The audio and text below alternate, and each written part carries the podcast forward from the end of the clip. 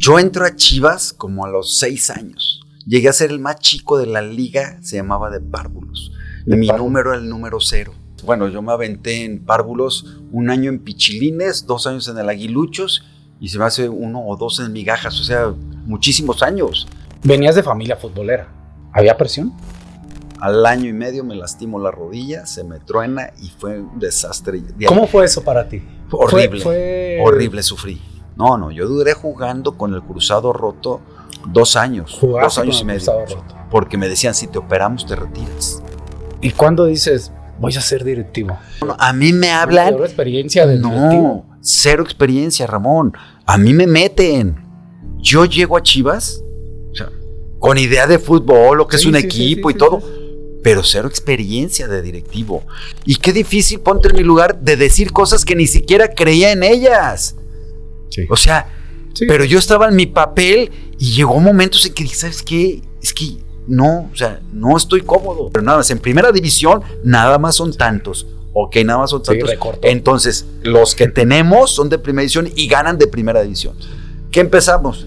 No les regalábamos carros a los que subían de primera división a las cosas que también vivimos con Don Jorge, pero nos quitó los premios que estábamos acostumbrados. Pero también fue otra cosa, a ver, Ramón. Sí, sí, sí. sí. Ahí, acuérdate que yo negocié con ustedes, porque de alguna forma tenía que mediar que ustedes estuvieran más o menos tranquilos y que Jorge estuviera más o menos contento. Claro, claro. Es el dueño. Llegas y eres directivo. ¿Qué perfil buscaba Néstor de la Torre para que un jugador llegara a Chivas? voy a enfrentarme con ciertos problemitas. El Bofo también no era sencillo. Es el jugador que más dinero le quité en toda mi historia. Lo multé hasta que me cansé. Nada más quítame una duda. ¿Se rumoró allí que era mi carnal o era Gonzalo? ¿Es cierto o no? La tontería que hicieron la federación fue haberme dado el cuaderno de responsabilidades del director general de selecciones nacionales. Me lo eché todo. Entonces supe exactamente de lo que se trataba mi puesto y de los alcances que tenía. ¿Te acuerdas cuánto duramos negociando el contrato? No me acuerdo. Tres meses y medio. Yo no tenía representante. El último contrato, cuando yo salgo de Chivas, así que no lo terminé, yo le digo a Néstor, digo, yo tengo dos cosas que sí no voy a ceder en el tema de contrato. Tiempo y quiero retirarme en Chivas. Lo voy a hacer. O sea, y, me costó pelearme con todos, me costó el puesto y renunciar y hacer todo lo... Sí, pero la realidad, me quedé tranquilo con lo que creo que, debí de haber hecho. Tenía dos opciones, bien sencillo. Decir a la federación, ok, córranme por cumplir el reglamento. A ver cómo queda la federación. O sea, me van a correr porque cumplí el reglamento que hicimos. Hola amigos, ¿cómo están? Aquí tenemos a un próximo invitado, un eh, pues puedo decir eh, mi segundo directivo, pero también un amigo. Voy a poner la anécdota cómo empezamos después a tener una mejor relación. Es parte de esa vida que nos da. Y pues bueno, antes que nada, sin tanto preámbulo, Néstor de la Torre, pues bienvenido aquí Tiro Libre con el Capi. Ya te he dicho menchaca, ya te voy a decir menchaca. Yo te voy a decir menchaca. No, gracias por la invitación, Ramón. Al revés, mucho gusto, mucho gusto para platicar. Y sí, es tu casa, ¿eh? Gracias. Este, pero mucho gusto que me, que me invites y para platicar con toda la comunidad, con comodidad. Y Ramón, me puedes preguntar lo que quieras. Yo te pregunto. No sé si conteste, pero me puedes preguntar lo que quieras. El fútbol siempre ha estado presente en mi vida, así como en la de muchos de ustedes. Detrás de la figura pública existe un ser humano que se enfrenta a diversos desafíos más allá de su profesión. En este espacio queremos conocer las verdades de ese ser humano que pocos conocen. Bienvenidos, esto es Tiro Libre con el Capi. Néstor de la Torre, a ver, yo sé que viene de una familia chiva 100%, te toca jugar en Chivas, eres jugador profesional. Cuéntanos un poquito de esa, de esa etapa de Néstor, porque, porque ¿eres el mayor? No, tengo un hermano más grande, pero Héctor. Él, pero él jugó. Héctor. jugó en Tapatío, en segunda división, y luego se fue a Jaguares porque le daban beca en la autónoma. Ah, ok. Y jugó en Jaguares y nunca debutó en primera división. ¿Él es el papá del Pato? No, el Pato es, más es el más chico. Es el más chico, ¿verdad? Es el más chico. Ah, ok. Bueno. Bueno, bueno, así empezamos. A ver, cuéntame ese paso. ¿Ya sabes dónde está el pato? Sí, ya los. ya no, no digas. No, ya, ya sé. No, gran muchacho. No. Gran, gran elemento. Aprendió de, de ustedes, tú. ¿En serio? Se ha preparado. Es formal, se ha preparado. Sí, sí, es, sí. es de los. Yo le auguro mucho futuro, ¿eh? Está contento. Qué bueno. Lástima, lástima. Te platico, lástima. Está en el Atlas. O sea, está en el Atlas. de la torre, ya. compañero. Le mando un fuerte abrazo si ves esto. Saludos. Este. Eh, yo entro a Chivas como a los seis años. Llegué a ser el más chico de la liga, se llamaba de Párvulos. Y mi número era el número cero. Por, a ver, eh, tu primer equipo fue de Párvulos. El Párvulos, sí, en Chivas. De, de, de, ah, se de llamaba, Chivas. Se llamaba, la categoría se llamaba Párvulos. Okay. Y era el más joven, él, él y Javier Solorza, un amigo, uh -huh. este, éramos los más chicos, chiquillos, chiquillos de seis años. Y entonces, bueno, yo me aventé en párvulos un año en Pichilines, dos años en el Aguiluchos y se me hace uno o dos en Migajas, o sea, muchísimos años. De ahí todas las fuerzas básicas, infantiles, uh -huh. juveniles. De una juvenil me voy a una selección Jalisco, este, que fue un proyecto muy interesante. Llevaban seis jugadores de cada club, de UDG, de Atlas. ¿Qué edad estamos hablando ahí, Néstor? Yo tenía ahí unos 16 años. Ok, hay, hay una pregunta, porque eso es lo, lo, que queremos aquí. Venías de familia futbolera. ¿Había presión? No, de, de, de, de, yo me divertía. pero, no. pero eh, en casa, eh, no. Digo, el señor de la Torre, que en paz descanse, pues, campeonísimo. Pero o sea, no, no, no había presión. No, él nunca, órale, tienen que salir o ah, tienen que jugar. No, pero algo, un poquito de educación era mucho de, formalidad. Te comprometiste, ah. ahora cumples. Ah, ok. O sea, o sea y te voy a platicar después uh -huh. en, el, en, en, el tapatío una cosa que me sucedió. Entonces, paso todas las. Me voy a. a tantito antes hay un entrenador que tú lo conoces, Raúl Cortés. Sí. Fue mi entrenador en juvenil de segunda. Uh -huh. Y fue la primera vez que de veras pensé, oye, puedo ser futbolista. Porque antes. Todo era juego, eran era mis cuates claro, y yo iba a jugar claro. y me divertía. Uh -huh. y, ya, y ahí fue más formalito. Yo estaba chiquito, uh -huh. o sea, era de los más chaparros. Sí. Y entonces, y, y me iba bien, metía muchos goles. Una vez me recuerdo que fue González Pola a conocer, a conocer quién era, porque llevaba 20 goles, el que me seguía llevaba 12. Él era el presidente del club, ¿no? Er, no, de no, no, era el presidente, fue, llegó a ser vicepresidente. Llegó a ser vicepresidente. Sí, ah, y se metía mucho en cosas de tesorería. De tesore ah, ok. Y me acuerdo que llegó y cuando me vio dijo, oye, eres el más chiquito. ¿Por qué? Sí, yo esperaba a alguien grande, grandote. No. Y este, y Selección Jalisco me va muy bien y me llevan adelantado al tapatío porque en un torneo unos de Monterrey me ofrecieron que me fuera a vivir a Monterrey oh, okay. y me iba muy bien. O sea, llevaba también uh -huh. muchísimos goles, me iba muy bien. Entonces me adelantan y me llevan al tapatío. Se quedan todos con con los que me fui, se quedan ahí los cinco que iban conmigo y yo me adelantan un año y me voy al tapatío porque ya me querían firmar en algo profesional. Entonces voy al tapatío, llego de 17 años, cumplo 18 ahí, 17, 18 y llego de 19 a Chivas. Una vez jugando en Chivas, lo que te iba a platicar, las presiones que teníamos, era que un día estando en Chivas, jugamos en el tapatío contra Tecos. Y metí un gol o dos goles, me fue bien.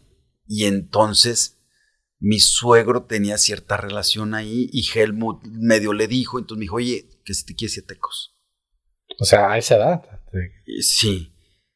Y este, y mi papá le dije, no, ya no voy, ah, iba a ser pretemporada y todo. Uh -huh. Le dije, no, ya no voy, voy a ir a Tecos. Y entonces mi papá dice, no, no, no, no. Te comprometiste, vas, vas y les dices lo que está pasando, pero como que no voy. Vas. Esas eran las presiones. Okay. De si estás comprometido, uh -huh. cumples tu palabra y cumples tus compromisos. Y que si no, vas y das la cara y dices lo que piensas o lo que sientes. Pero no, así nada más no. Oh, okay. Y esas eran las, las presiones, las de, presiones que, de, ir a entrenar. De una responsabilidad, a final de cuentas. Hacerte responsable. Claro, claro. De, de alguien comprometido uh -huh. Con lo que habías establecido, ¿no? Y a lo mejor me puedes comprender un poquito porque yo era de ciertas sí, formas sí, de, sí, de, sí. de, decir nada, así, es, así, es, esto así uh -huh. es, ¿no? Y ya, pues eh, llego a Chivas, muy bien, todo muy bien. Al año y medio me lastimo la rodilla, se me truena y fue un desastre. ¿Cómo fue eso para ti? Horrible. Horrible, sufrí. Horrible. Porque se me hacía facilísimo, se me hacía facilísimo meter goles. Yo jugué en reservas, medio torneo, medio torneo, y el que me ganó, me ganó por un gol. Y yo nomás jugué la mitad, la otra mitad ya jugué con Sí, decían que eras el mejorcito de los de la torre. Chepo, no te vas a encabronar, pero la neta. metía muchos goles. Yo metía muchos goles. ya yo también. de veras metía muchos goles. Se me hacía muy fácil meter goles cuando estaba bien. Y me trueno la rodilla. Es más, y, cuando me llaman a la selección mexicana. ¿Cómo fue eso? ¿Fue solo? ¿O, fue, con fue solo. Mis regresos, y entonces yo iba a ver al doctor Heredia a Pumas. Mm. Y el doctor Heredia me dice, pues ya no gires al revés. Porque yo siempre hacía como que sí, tenía siempre un, me regresaba. un ganchito ahí. Sí, eh. y me regresaba y me dice, ya no gires al revés. Con todo tu cuerpo, vas con la velocidad, tu peso, le haces la palanca a la rodilla y a veces con el contrario encima, imagínate el peso que tiene tu rodilla. Y me dice, ya no gires al revés. Le dije, no, pues. Y fue lo que me pasó. Tenías, o sea, a futuro, hacer las cosas con cuidado ya no haces ese esfuerzo que frenas y arrancas eh, total con toda la fuerza, sino que ya frenas con cierto cuidado. Y, si a mí me ha tocado 15 años después, cuando te operaban el cruzado y quedabas como si. O sea, hay que trabajar, pero quedabas muy bien. No, no, yo duré jugando con el cruzado roto dos años. dos años y medio. Porque me decían, si te operamos, te retiras. O sea, no, o sea, la operación no es. Vas a llevar un proceso de un año por mucho que fuera, pero vas a volver a jugar. No. era operarte y adiós. Mis síntomas eran, mi cosa era, si te operamos, es muy probable que te retiremos. Ok. Entonces, fortalece mucho la rodilla y juega así. Pero el jugar así, pues se lastima mucho. El problema no era que te lastimaras mucho, tenía el cruzado roto, entonces se me movía la rodilla a veces. ¿Te afectaba eso? Sí. ¿Te afectaba, digo, la chivas es presión? El que juega en Chivas debe saber todo el entorno. No, me afectaba personalmente en que sentía. ¿Siempre fuiste muy seguro de. En Morelia. De los comentarios de la gente? No era lo que me pesaba más. ¿No? O sea, te valía. no era lo que me pesaba más. Este, pero en Morelia recuerdo muy bien un centro. Voy por el balón a cabecear y me la rozan. Y en rozarla quiero regresar tantito y se me mueve la rodilla las jugadas que llegabas sin fuerza se te movía. O sea, unas jugadas muy sonzas se movía y, en las ruedas que llegabas con fuerza ibas preparado y no se te movía. Y entonces sí, y sufría, ¿eh, Ramón? O sea, me operaron, dejé un año sin jugar, no podía enderezar la pierna, me fui dos meses a México a que me trataran de enderezar a Pumas. Estuve dos meses en Pumas entrenando, ya conocía a todos los de Pumas, ya, eran mis cuates. Y este, sí, sí sufrí. Sí, sí, el mismo carácter, el mismo carácter te cambia, el mismo, o sea, ¿por qué? Porque, o sea, todo lo que fue tu ilusión y todo, se te cortó. se te cortó. Y pues bueno, así fue la historia. Y, ¿De, qué edad te, y cuándo te retiras? Me retiro de, me retiro de 29.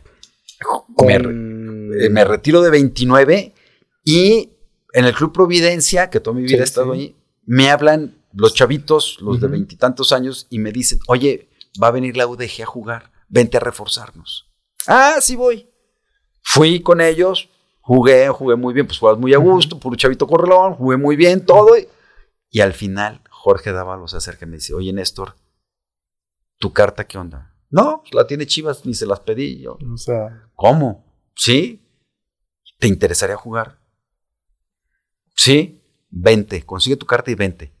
Tienes un lugar aquí. Y entonces regreso y juego en UDG. Ya retirado, regreso y juego en UDG. Ahora, no estaba viejo, tenía 29 años. Sí, no, no, no. Pero, estaba, la verdad. Pero seguías con ese mal. Este, no, es que después me operé. Después te operaste y ya quedaste y dejé, No, dejé, no, no, fue un año. Como a los 26 años me opero. Sí, o sea, duro mis dos, tres años jugando y luego me opero y dejo un año sin jugar. Ahí fue cuando me voy a Tecos. Ah, es lo que te iba a decir. Padrísimo, Tecos. Casi no entrenabas. no, y aparte yo me este, lesionado, entonces poco a poco, poco a poco empezar a jugar. O sea, para mí fue una rehabilitación muy buena, Tecos. Sí, y, Y pues fue ir tomando un poco. Regreso el zurdo, me regresa a Chivas. El zurdo El, el zurdo López. Y estoy ahí en Chivas. Y, y luego ya, termino ya. Me despido, pero ¿Te quedaste con algo así? claro, con, la sensación de que pude haber jugado muchísimo más y muchísimo mejor. Y, y conocías Claro. tu capacidad. Sí. O sea, Y me fue muy bien. O sea, fui campeón goleador en, todas sí, las, sí. en todos los torneos de Chavo. Fui- me, me fue muy bien. Y ya después, ¿no? Ya le empecé a batallar. Y mucho era esa velocidad de regreso, De- este, ya más lento, ya con cuidado las cosas. O sea, sí, sí, es Sí, sí, diferente. En la lucha por la ca- cabeceando no tenía problema, Sí, no, no. pero empezó a jugar el cadáver Valdés en lugar de. El cadáver Valdés corría todas y me agarró el zurdo. Si tú corres, vas a jugar. Es lo que puedo correr. Y me- entonces me, me dijo, juega un poquito más atrás. Sí, ya te tiraste más. Y, y pues bueno, no me metí. Yo ya sabía, íbamos perdiendo, me metía. Pero si íbamos ganando, ni calentaba. ¿Sabes quién era mi no. ¿Sabes quién era mi profesor ¿Quién físico? era? este? El plátano. ¿El platanito? ¿El profe? ¿El Profe? Fernández, el individuo. Y este, y me decía caliente, le digo, no, o sea, vamos No, ganando, ni me va a meter. O sea, vamos perdiendo. Yo solo apresuraba mi calentamiento y todo porque, Porque sabía que me iba a meter. A. Me iba a meter a, a- a- a Sí, no sí. correr tanto hacia el área porque el zurdo jugaba un poco atrasado Sí. y mucho balonazo. Bueno, esa es la historia así rápida. A ver, pasas ese proceso, te retiras y cuando dices, voy a ser directivo.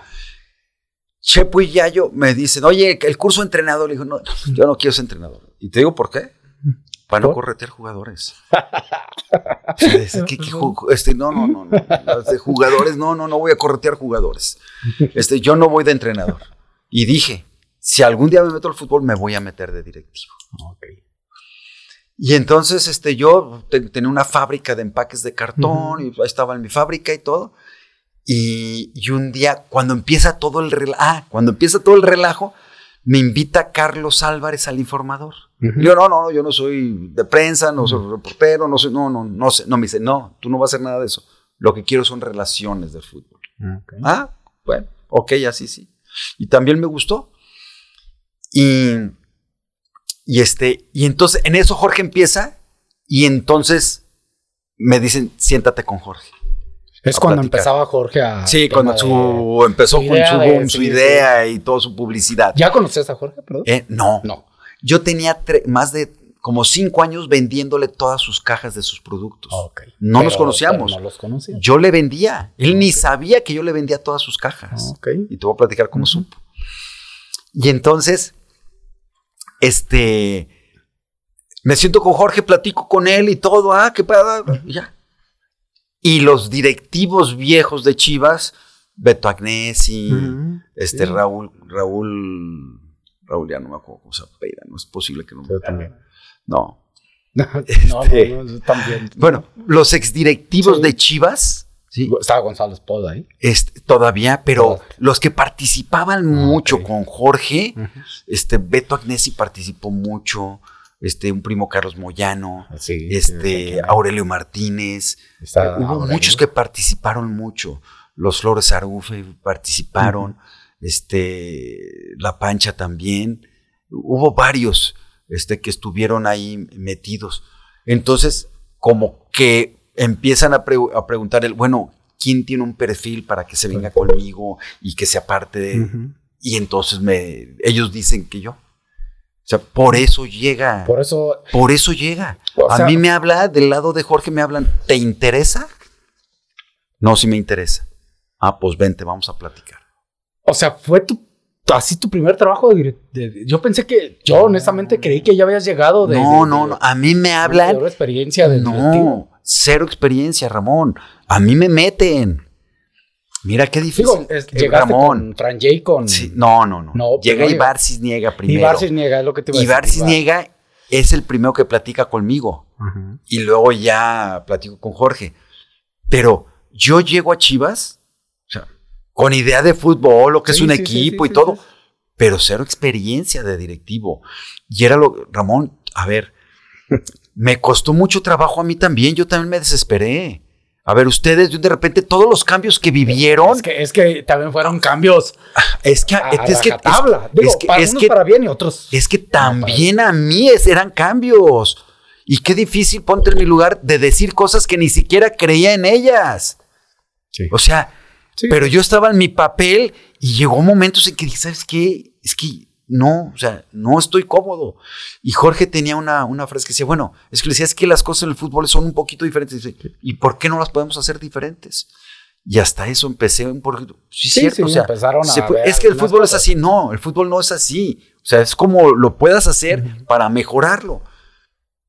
Y tenía esa cualidad de él, de siempre buscar innovaciones, con sus cosas exageradas, pero siempre buscar algo diferente. A ver, pero tú estuviste en un vestidor. Sí. Y tú sabías como era un vestidor. Cuando tú llegas a, esa parte de con don Jorge, ¿cómo, ¿cómo le podías, no le decías, oye Jorge, pues es que meter eso se va a armar una revolución.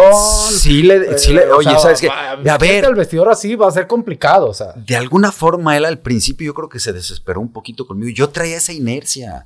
Por eso te digo, no, no fue fácil para mí. porque dije cosas que ni siquiera estaba seguro, que ni siquiera creía en ellas. Y entonces no fue sencillo, Ramón. No, no. Creo que fue una parte de adaptación para todos y que pasó cierto tiempito. Es una cosa que he platicado. A ver, Ramón. Este, Osvaldo. Osvaldo era el jugador que más le pagaba, pero me reclamó que a él le regalaban 20 sudaderas en el torneo y le regalaban 8 boletos por partido. ¿Sí? Sí, ok.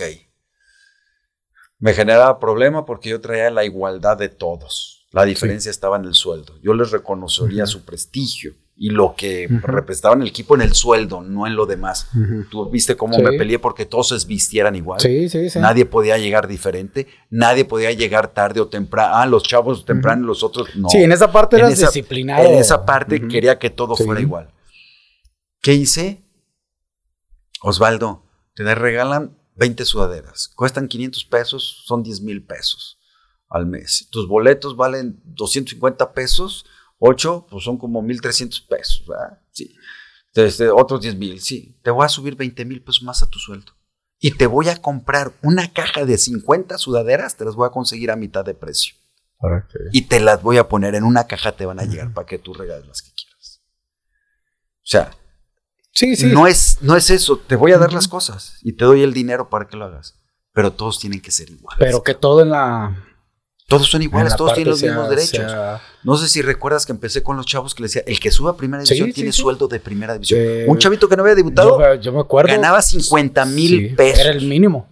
Era el Nomás teníamos. Y eso, tú sabes, Hans, lo que nos aportó futbolísticamente, ¿no?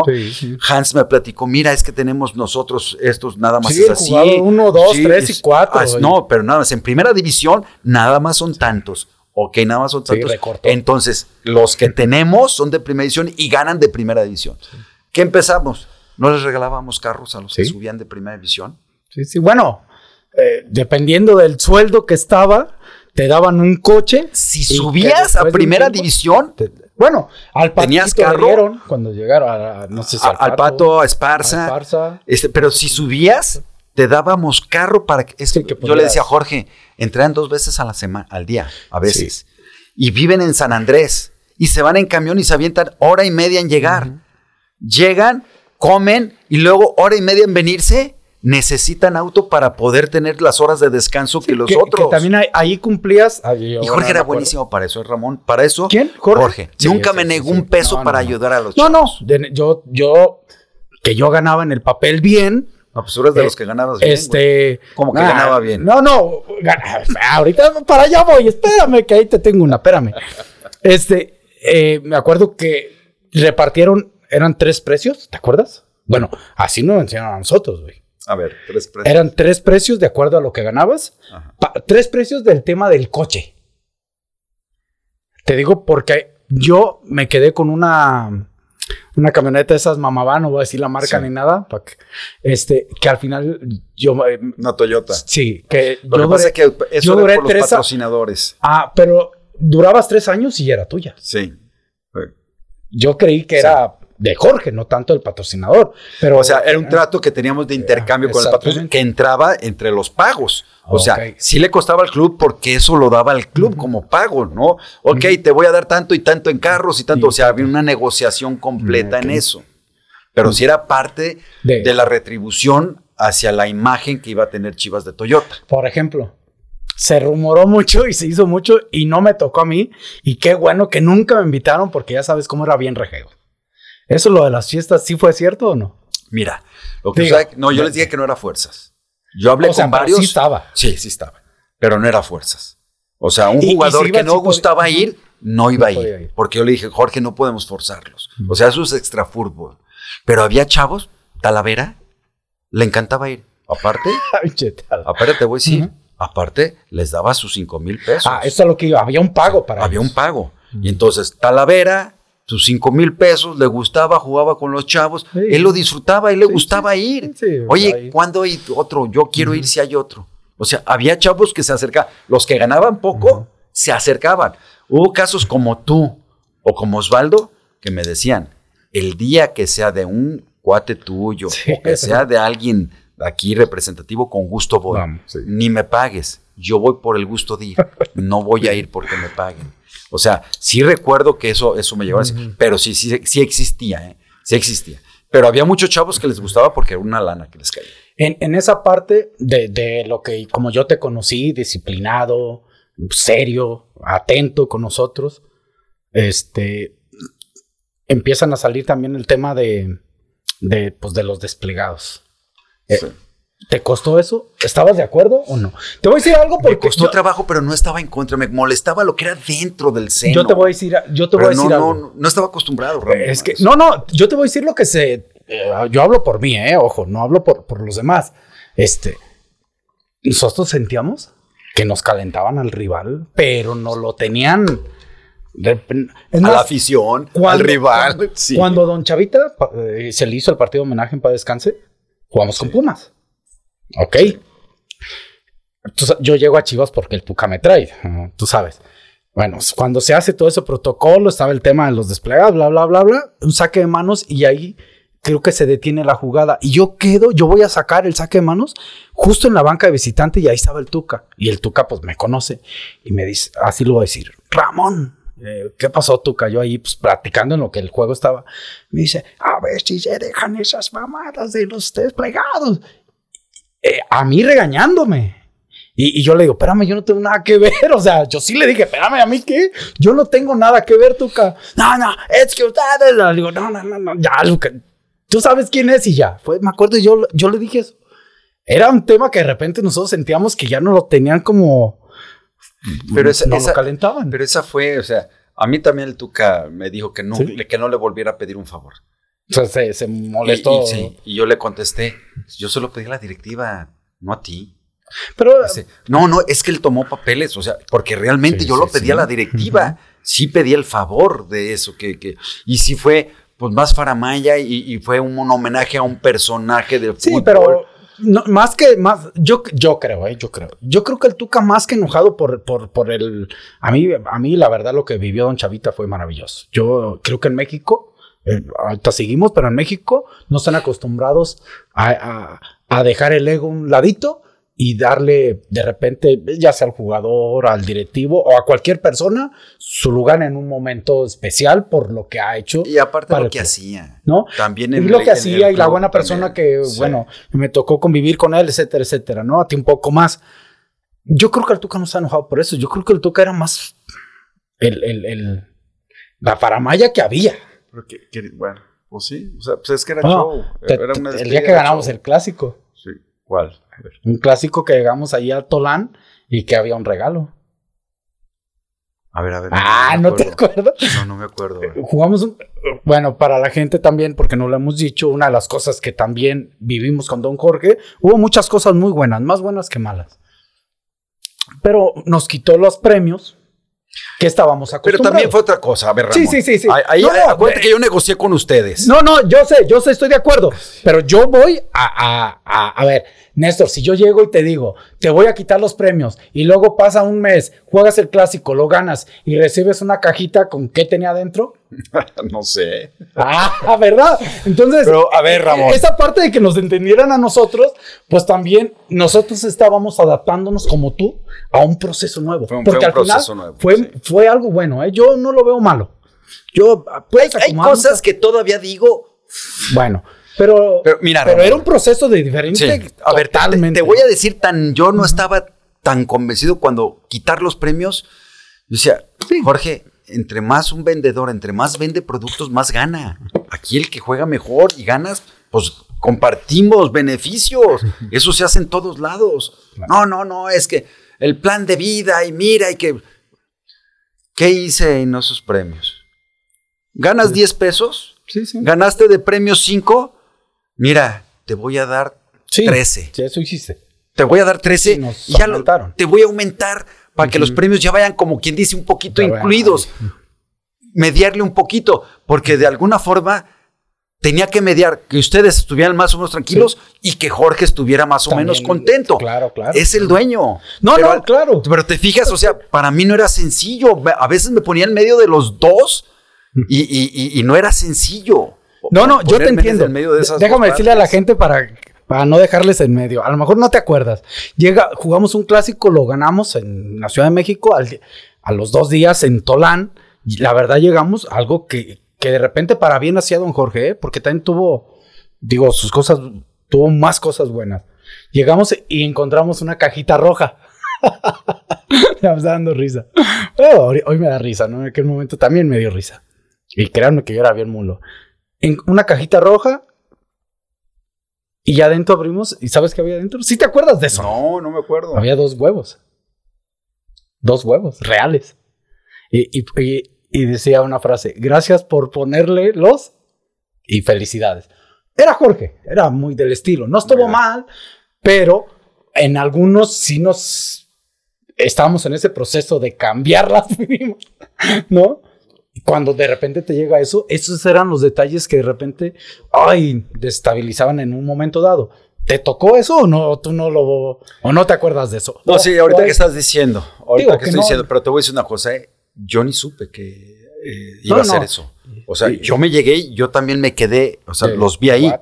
O sea, yo no, No, no, ah, fue ¿y sabes planeado con final? conocimiento mío. Varios los querían romper y no, no, no, espérense. ¿Y te acuerdas que había una señora ahí en Tolán? Sí. Que estaba a un ladito, Sí. se los dimos al final, juntamos en aquel Sí. tiempo como varios kilitos de huevos.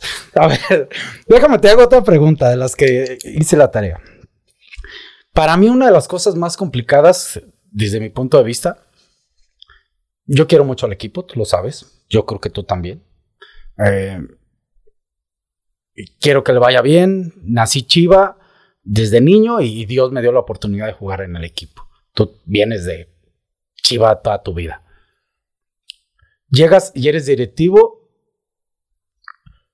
¿Qué perfil buscaba Néstor de la Torre para que un jugador llegara a Chivas? Porque eso, eso es importante. Es Y- importantísimo. impor- y, Sí. y- y tú sabes que yo era muy rejego en eso. Ajá. Eh, eh, o sea, ya me conoces un poco regio, fuera. Sí, sí, era regio. Entonces, ¿qué perfil Este. buscaba Néstor de la Torre para traer a un jugador de Chivas? Que tuviera, que fuera el mejor en algo. Que pudiera aportar algo en lo que era el mejor de México. Ramón era el que mejor centraba, el que mejor pateaba. Eras el mejor en una cosa específica. Omar Bravo, oye, no era alto. Mm, era el que mejor cerraba sí. y tenía corazón el güey. Sí, sí. Oye, el Beto Medina era el más rápido. De todos era el más rápido. O sea, buscaba complementar. Oye, el más rápido, pues aviéntalo y ya tenemos. Oye, el que mejor cabecea, buscábamos quién mejor cabeceaba. Oye, Omar tiene mucho corazón. Oye, Ramón le pega muy bien, sabe conducir, sabe pasar. Este, Buscábamos algo. Y, y en eso era difícil. El bofo, Mm. pues estaba bien. Era una persona especial, Sí, pero sí. tenía Pero tenía un genialidades genio, el güey. sí. En, en una, en, en un partido te ponía dos veces eh, enfrente de la portería algún compañero. Entonces, dentro de todo, algo que te. Algo que- oye, es que no vende. A ver, güey. Yo duré casi año y medio para traerme a, a Bofo. Y a Carmona casi dos años, que Carmona no nos funcionó. pero era fue el mejor en su puesto dos años seguidos. Acuérdate en Toluca, era un avión y el güey, y entonces el mejor, Carmona es el mejor. Y tenías broncas por la derecha, teníamos Esparza que venía y no teníamos a nadie más. Metimos de lateral derecho a Diego Martínez, que no era el mejor de México, pero teníamos que complementarnos. Pero sí, Diego era, una carrerita. una carrera, alguien de experiencia. sí pero no era el mejor del lado derecho y aparte le gustaba la fiestita a Diego. A ver, ahí, ahí ponme una pausa porque la pregunta iba así. Yo conociéndote con esa disciplina, si buscabas lo mejor en características futbolísticas, pero había una investigación también atrás como para ver, este es esto, este, hay que tener cuidado con este, lo voy a traer, pero esto. Digo, porque te conozco. 60, 70%, ¿sí? Decías, Chepo, tú lo agarras de este lado, yo lo agarro de este lado y a veces le pedía, mm. le pedía ayuda a compañeros. ¿Qué nos pasó en la última etapa, Ramón? yo le, me junto con Denigris. Denigris, contigo. No, ¿ibas tú esa vez? No, no, no. no. Iba Denigris. Estaba Israel, ¿no? Israel, sí, que muy serio. Israel muy serio, muy, trabajo. Son de las gentes que digo, gente decente y serio jugando. Me junté como con cuatro jugadores y les pedí, ayúdenme con Reina. Cada quien lo va a agarrar, es alguien que le podemos explotar, pero yo solo no puedo. Cada quien, Chepo, lo va a agarrar. Nosotros vamos a. Ok. Terminamos la plática y Denigris viene conmigo. Me dice: Mira, yo te voy a ayudar, pero desde ahorita te digo, ¿eh? No va a servir de nada todo lo que hagamos. Pues ya lo tuvo en Monterrey. No va a servir de nada. Aldo lo, conocía, ¿no? Aldo lo conocía. ¿Cómo? No, no, vamos intentando, mira, que nos, nos puede ayudar porque es un buen jugador, nos puede ayudar. Sí. Pues son de las cosas que... Digo, que a veces... a que yo no lo contraté, no me tocó a mí esa. Pero son de las cosas que dices, voy a enfrentarme con ciertos problemitas. El Bofo también no era sencillo. Es el jugador que más dinero le quité en toda mi historia. Lo multé hasta que me cansé. Porque el bofo de repente, ya ves, te llegaba y, cortaba los pants aquí, quería entrenar con sí, cortados. o llegaba, porque no, él, llegaba y cosas diferentes. Sí, sí, Era bofo. Este, era el bofo, era, era diferente. Y, bofo no. Y bofo. Y hacía cosas y, me cansé de multarlo. Pero hay que reconocer. Sí, sí, sí. Hay que reconocer. Eh, en, en esta etapa tuya de, de directivo, te tocó sacar jugadores. ¿Te pesaba eso? Yo, yo lo que voy es, yo quiero ir más allá. A ver, es, que sabes que Ramón llegaba. Es que Ramón, porque es, difícil. Es, sí, bien difícil. Sí, sí, porque no es fácil. Un, caso, este, Osvaldo. O sea, de los controversiales y de los fuertes y toma decisiones fuertes y no es fácil. Y por ejemplo, Osvaldo es la imagen y era lo que representaba en el equipo y lo que representaba en la afición y lo que hacía, porque también hacía mucho. Había jugadores que más bien también era este, mm, no puedo decir cariño, pero sí identificación en sus formas. Israel Castro, sí. O sea, yo Israel Castro este, lo veía y decía, híjole, de los jugadores más limitados que tenemos. Pero cuando no jugaba decía, ¿dónde está Israel? Serio, diario estaba. Hay algo curioso. Israel y el Pato Araujo eran los que más querían el balón y eran los más malos. bueno, técnicamente no eran los más dotados, pues. Sí, sí, Pero ellos siempre estaban dispuestos a ayudar, a estar. Y Israel inteligente y, de veras guardaba un orden que yo decía, pues ¿dónde está Israel? Y luego cuando jugaba decía, ¿por qué está dentro? y, ¿Cuál fue el primer tema que... no, no, no, la, ah, pregunta fue... sí, que te pesaba, te pesaba. Era bien difícil. Era bien difícil. O sea, te ir, a decirle, porque... ir a decirle a un jugador, sabes que ya no vas a estar, ya no cuentas aquí y todo y todo. Pero lo hacía bien frío pensando en que era lo mejor para el equipo. Bien difícil. Este, bien difícil decirle a ciertos jugadores, sabes qué, este, este, lo de Osvaldo fue muy controversial, pero había otros jugadores que ya hasta fregadones, hasta que ya los veías medios lastimados y todo, y, y que tenías que tomar una decisión.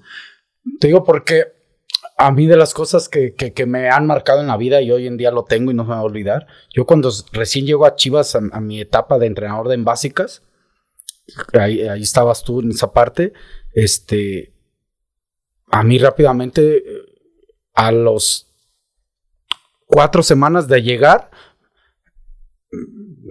me lo aventaron bien chido. Me avientan ahí un paquete de dar de baja a dos chavos que fueron eh, indisciplinados, salieron de la casa club, ¿no? Un tema. Pero yo tuve que hablar con la mamá. Y imagínate la mamá eh, rogándote, pidiéndote otra oportunidad. Y, y, ahí yo salí muy molesto y muy frustrado porque a mí no me correspondía darlos de baja. Yo era el entrenador. Yo no era el director de básicas. ¿Sí me entiendes? Sí. Entonces me aventaron a mí al ruedo. Al final yo lo hice porque alguien tiene que dar la cara a final de cuentas y tiene que haber humanidad. Entonces, eso, yo por eso te hago esta pregunta. Tú como directivo, digo, al final ya éramos adultos, ya éramos grandes, la mayoría, que acá es diferente, era un chavo más chico, pero sí, sí pesaba, sí te llegó a pasar de, Si no era sencillo a veces. sí me llegó a pasar que dijera alguien, este, oye, sabes que, a ver, espérate, dame chance y, espérame unos partidos y vamos a ver y todo. Pero también es bien difícil, Ramón. Eh, yo creo que la decisión más difícil y más importante de un directivo es saber cuándo tienes que sacar a un jugador. Porque hay veces que el jugador, no hay veces, el jugador llega de joven gana menos de lo que merece, es de los que más ayuda, los que más están dispuestos. Y luego pasan algunos años, se empieza a beber del ambiente y deja al jugador de ser tan sacrificado y ya pide dinero normal, ¿eh? No, no es que esté criticando porque a mí me pasó igualito. Y yo digo, este, ya no digo no jugar, no entrenaba, si, si no nos cumplían. Entonces, y llega el momento en que se hace viejo el jugador, que gana más de lo que hace y quiere jugar más con la boca que con el fútbol. O sea, habla más, tiene más personalidad, tiene más experiencia, pero a veces eso apachurra a ciertos compañeros para él seguir estando vigente. Y no es fácil, no es fácil tomar esa decisión. Y es bien importante saber cuándo lo tienes que sacar.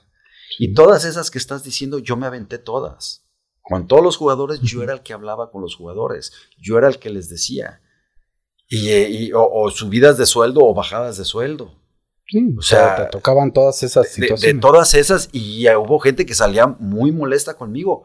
Pero de verdad yo no lo hacía personal, era porque creía que era lo mejor para el equipo. Te tocó. Yo tuve un representante que después tuviste que... Eso ahorita voy a llegar a una anécdota que tengo contigo. Pero tú como directivo te tocó trabajar con representantes, hablar con representantes. Sí. Y a veces era mejor. En, el fútbol mexicano se dice mucho de que hay representantes junto con equipos que arman los equipos. ¿Es verdad o no? A mí nunca un, un representante me podía ofrecer jugadores. Oye, tengo este en mi cartera o tengo esto. No, no me interesa. O sabes que no, este, o yo sabía. Casi siempre fue al revés.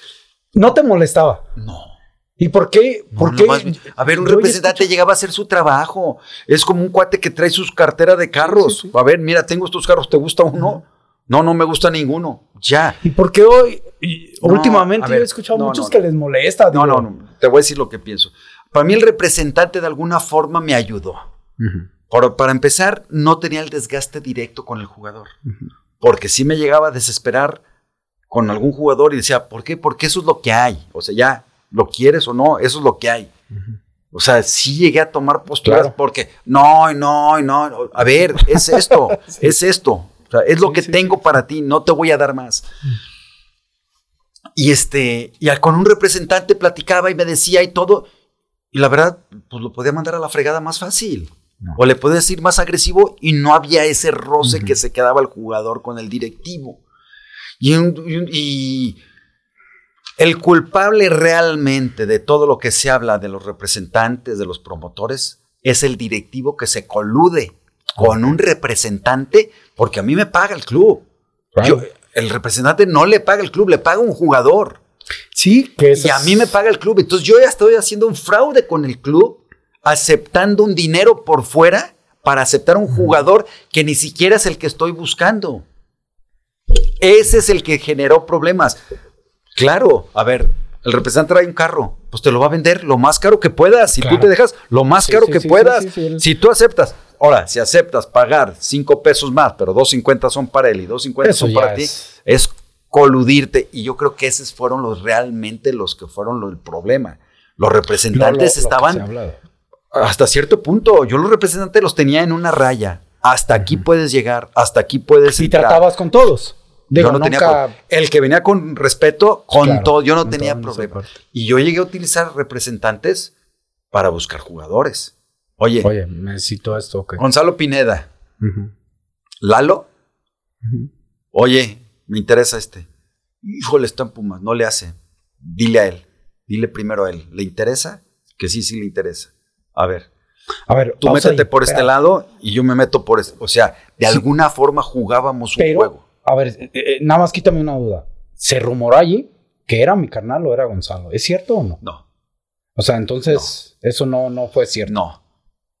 Ah. No, no fue cierto. Tu hermano siempre nos gustó y siempre, Mm, o sea, o sea, siempre yo- yo- pensamos no y siempre. quién nos dijo ahí Sí. que, o que era Gonzalo o que era mi hermano, no sé. A lo mejor si no era Gonzalo, Ah, otra opción era tu hermano, porque siempre lo tuvimos Mm, ah, en, ok. en- en la vista, tu hermano. Pero este, y aparte yo tenía la referencia de que era buena persona tu hermano, que tú eras más renegón que él. cabrón. Este, de veras, esa, esa referencia tenía. Sí. No, Carlos es bien a gusto. esa Claro yo- que no sabes que es más nada, carnal. No, él- él- Sí, eso es, sí, lo que, sí, es la información que yo tenía. sí, claro. Porque yo diario preguntaba por los jugadores y me decían, no, es- es- él es buena persona. Ahora juntarlos ahí, güey, a ver si los podamos juntar. güey. y entonces lo de Gonzalo, lo que pasa es que Gonzalo venía de la Copa este, de la Sí, de Alemania la- y le fue muy bien. Le fue. Le fue muy Sí, la jugó- Confederaciones. La Confederaciones Sí, jugó, jugó bien, metió Sí, un sí. penalti muy agradable, o sea, de buena personalidad y todo. Sí. Pregunté por él, no bien, tiene cabeza y todo. Y entonces me lo voy a traer. Fue todo un show, güey. Sí, fue un, Fue un show. Al a la hora de al- le dijeron allá, no te vayas. Y él se vino. Sí, bueno, venía Y a ser el campeón con Pumas y entonces me acuerdo que, que se suba al avión y que se venga, le dije a Lalo. Que se venga. Y aquí, ya aquí, aquí le mandé a toda la prensa. ¿Eh? Toda la prensa llegó al, al aeropuerto, aeropuerto. por obra y magia. O sea, pues yo le dije a O todos. sea, tú lo mandaste a la prensa para meter Claro. presión para que se quedara. Claro, y para que sacaran que ya estaba aquí en Ya Chivas. Sí, porque Pumas al último dijo no. Y entonces ya, estando aquí, ya no tuvo cómo hacerse. ¿Sí le venden más caro a Chivas o falta saber negociar? No, sí le venden más caro a Chivas. Hay que Eso negociar. sí lo viviste. Sí, sí, sí le venden más caro, pero también es al que más le pagan en los contratos televisivos y también es al que más le pagan en patrocinios. A ver, O sea, hay que saber, al final a ver, es una negociación. ¿no? agarra lo bonito de los dos lados, no lo bonito y lo feo. O sea, Chivas es el equipo más popular, el que más cobra, el que más tiene este, prioridades. Nomás tiene mexicanos que eso, yo siempre he dicho, Chivas escoge entre dos y los demás entre dos mil. Hay una Sí, gran diferencia. Pero sí, oye, me cuesta un poco más caro. Yo negocié varios con Chucho Martínez, me los vendía un poquito más caro. Es duro, un chucho. Eh, Era sí. duro. Ah, no, no, me llevaba muy bien. Muy buena gente, pero Este, sí era duro. Gordito, gordito, y diario. Yo, te no, yo después- al yo bofo, estuve- yo hablé con él para ver si me iba a Pachuca y ahí el estaba. bofo lo arreglamos en un precio. Me lo subió. y luego, ya después de haber arreglado, me lo volvió a subir. O sea que. Pero a Jorge, cuando le vendí la idea del bofo, le encantó porque también le gustaban muchas cosas de comercialización. claro. Y entonces el bofo era alguien bueno para hacer ese tipo de, de productos. Don Jorge hizo muchas cosas, la cual que lo tenga en su gloria. Yo para mí eh, tengo más cosas que agradecer. Pero una de las cosas que nos complicaba a nosotros muchos, yo creo que la más detonante, y no sé si a ti te pasó, y si tú tenías que ver, era que de repente había mucha gente alrededor de don Jorge. Eso Y- es en y- casi todos los directivos. Sí, pero don Las Jorge- peores decisiones de de- Jorge han sido le decían por- y, llegaba y nos metía unas. Y, y hay veces que también era todo lo contrario, ¿eh? sea, porque yo, yo les, toda la gente recuerda esas Libertadores y todo, y la verdad nosotros éramos privilegiados el volar en nuestro avión. No, no, no. no. Digo, ¿Te acuerdas lo que dijo el bambino? Fuimos sí, y les sí, ganamos allá. Sí, sí, sí, que... El bambino lo entrevistan en Argentina, le ganamos al, ¿cómo se llamaba el rojo y Ah, azul? El que, donde estaba nuestro kinesiólogo, Ah, San Lorenzo. San Lorenzo. Sí, le ganamos. Fuimos y le ganamos. Me invitó, ¿cómo se llamaba este, el- nuestro kinesiólogo? Fossati. Fossati. Sí, sí, que era bien. Nos invitó en la, Lorenzo. en la noche. Era Ajá. divertidísimo, era Sí, sí, tipo. Y en la noche plati- platico con él. Porque casi siempre en la noche antes cenábamos con los directivos de ellos. Platico con él, bien agradable, muy chistoso. Y sabes qué declara al final. A ver qué quieren. Chivas, no me acuerdo que les ganamos 3-1, 2-0. Chivas, Sí, Chivas es un equipo de verdad. Chivas, Chivas llega en su jet privado. Chivas va y para en el faena. ¿No te acuerdas que Jorge nos llevó un Nos llevó hotelazo? ahí. Sí, Un sí, sí, hotelazo, vez. eso- No, no, ahí en Era un hotel. y- Puerto y- Madero, Sí, se llama. y este, un hotelazo y todo. A ver, Chivas, Chivas es un equipo de a de veras. Y entonces y yo lo oí y, y- y me gustó mucho. Dije, ve el concepto que tienen de nosotros. Y es que si no lo hicimos bien. A ver, Digo, le ganamos a Vélez, le ganamos a Ramón. San Lorenzo, a River, a Boca. A, a Sao Paulo, a Sao Paulo, después de sí. 18 años que no perdía en su casa. Sí, sí. A ver, Ramón, Sí, lo que hicimos con un estilo ofensivo en Sudamérica es que se acostumbraba a que en la Libertadores te defendías en tu, en, de visitante y tratabas de ganar. y nosotros íbamos a ganar. Sí, sí. Ganamos más de, bueno, ganamos más de visitante No, que Y en Chile en Chile. fuimos al, a al Cobreloa. ¿Te acuerdas? Le No, no, muy bien. O sea, la verdad. Sí, en bien. esa parte Muy quizá oh, no lo valorábamos porque lo teníamos. Ya cuando estás acá afuera dices, No, no. es que a mí, que nunca me ha gustado viajar en avionet, era, para mí era maravilloso porque llegábamos rápido. Bueno, fuimos a hacer una pretemporada a las Bahamas. ¿No? Pretemporada que fue Que no más era- era muy estilo de Jorge. Sí, sí, sí. de premiar premio, esfuerzos, de premiar cosas, y fue más premio, porque fue un lugar donde llegamos y fuimos a cenar muy a gusto, y tenían chance de irse un ratito al, al- al- de pretemporada, y había compañeros tuyos, tú no eras de esos, pero había compañeros que iban al casino todas las noches. Oye, pues ahí Imagínate. estaba ahí el casino, pues le y sí, que les gustaba jugar. Había unos que les encantaba jugar. Sí, sí, somos Manolo. Saludos. Sí. A ver, vamos a hacer un break para ir a tu paso a selección nacional. ¿Fue como tú quisiste el momento de selección nacional? ¿Fue como lo esperabas? ¿Quisiste hacer algo diferente? ¿Qué dijiste? Mira, Ay, cabrón, ya estoy en Chivas, y, pero en selección nacional. Ahora voy a hacer esto. ¿Fue como tú quisiste? En Chivas me tuve que ir ganando un lugar en la federación. Y a veces estar en Chivas y Jorge me dificultaban mucho las cosas. ¿Por qué? Porque Jorge de repente hacía cosas muy controversiales, como los desplegados. sí, sí, sí. Que acuérdate que Pumas se enojó sí, totalmente. sí, sí, Había desplegados que molestaron mucho. Y, y yo me acuerdo, el mismo Chucho me decía, no, no, no, no, no. pues, Sí, me lleva sí, muy sí. bien este. Me llevaba muy bien con él y No todo. sé si en un momento llegamos a ser un equipo medio odioso, ¿eh? Por eso. No- Nos hizo de, esa- de- igual, en- igual, así como estás diciendo, igual cuando llegaba a las juntas, pero me tuve que ir ganando un lugar que llegué a ser de los cuatro que nos metíamos, que diéramos los que decidíamos, no decidíamos, los que aportábamos para ponerle reglas al fútbol, para ponerle mejoras y todo, lo veíamos nosotros. Y no era el club, era la persona a la que escogían. Y entonces de alguna forma fui ganando cierto lugar. Y el día que me hablan para la selección, pues Angélica me habla y me dice, oye, me hablaron que quieren que, que te vayas para allá. ¿Quieres ir? Sí, sí voy. Y yo to- estando allá, dije, vivo acá solo, me levanto a las 6 de la mañana, me voy al gimnasio, de ahí me voy allá- a- al CAR, allá desayuno, trabajo todo el día, ahí como, trabajo en la tarde y regreso a las 7 de la noche. a- a lo- es todo lo que hago todo el día. Voy a hacer que esto valga. Y sí, sí quise hacer algo diferente. No me arrepiento del fondo, me arrepiento de las formas. ¿Qué hubiera hecho diferente ahí? Eh, fui muy agresivo. Los cambios que quería hacer, que de veras eran buenos. Ramón, este, los debí de haber hecho un poquito más para ti, porque molesté a gente por querer llegar a hacer yo cambios fuertes. Tomé posesión, no dejé lugares para los demás. Ya lo he dicho, la peor tontería que hicieron en la federación fue haberme dado el cuaderno de responsabilidades del director general de selecciones nacionales. Me lo eché todo. Entonces supe exactamente de lo que se trataba mi puesto y de los alcances que tenía. Y lo he platicado también, que una junta que había ocho gente desde la federación, comercialización, la televisión, este, administrativos, fútbol, había todo. Y entonces empieza, no, que vamos a jugar en Estados Unidos estos dos partidos contra estos equipos. Y que acá, que el camión en el que va la selección se va a hacer esto. Y, que, y los dejé y los dejé y al final dije, a ver, a ver. Los partidos no me interesan porque son contra estos dos equipos y son totalmente diferentes al estilo contra lo que nos vamos a enfrentar. Entonces, esos dos yo voy a conseguir equipos.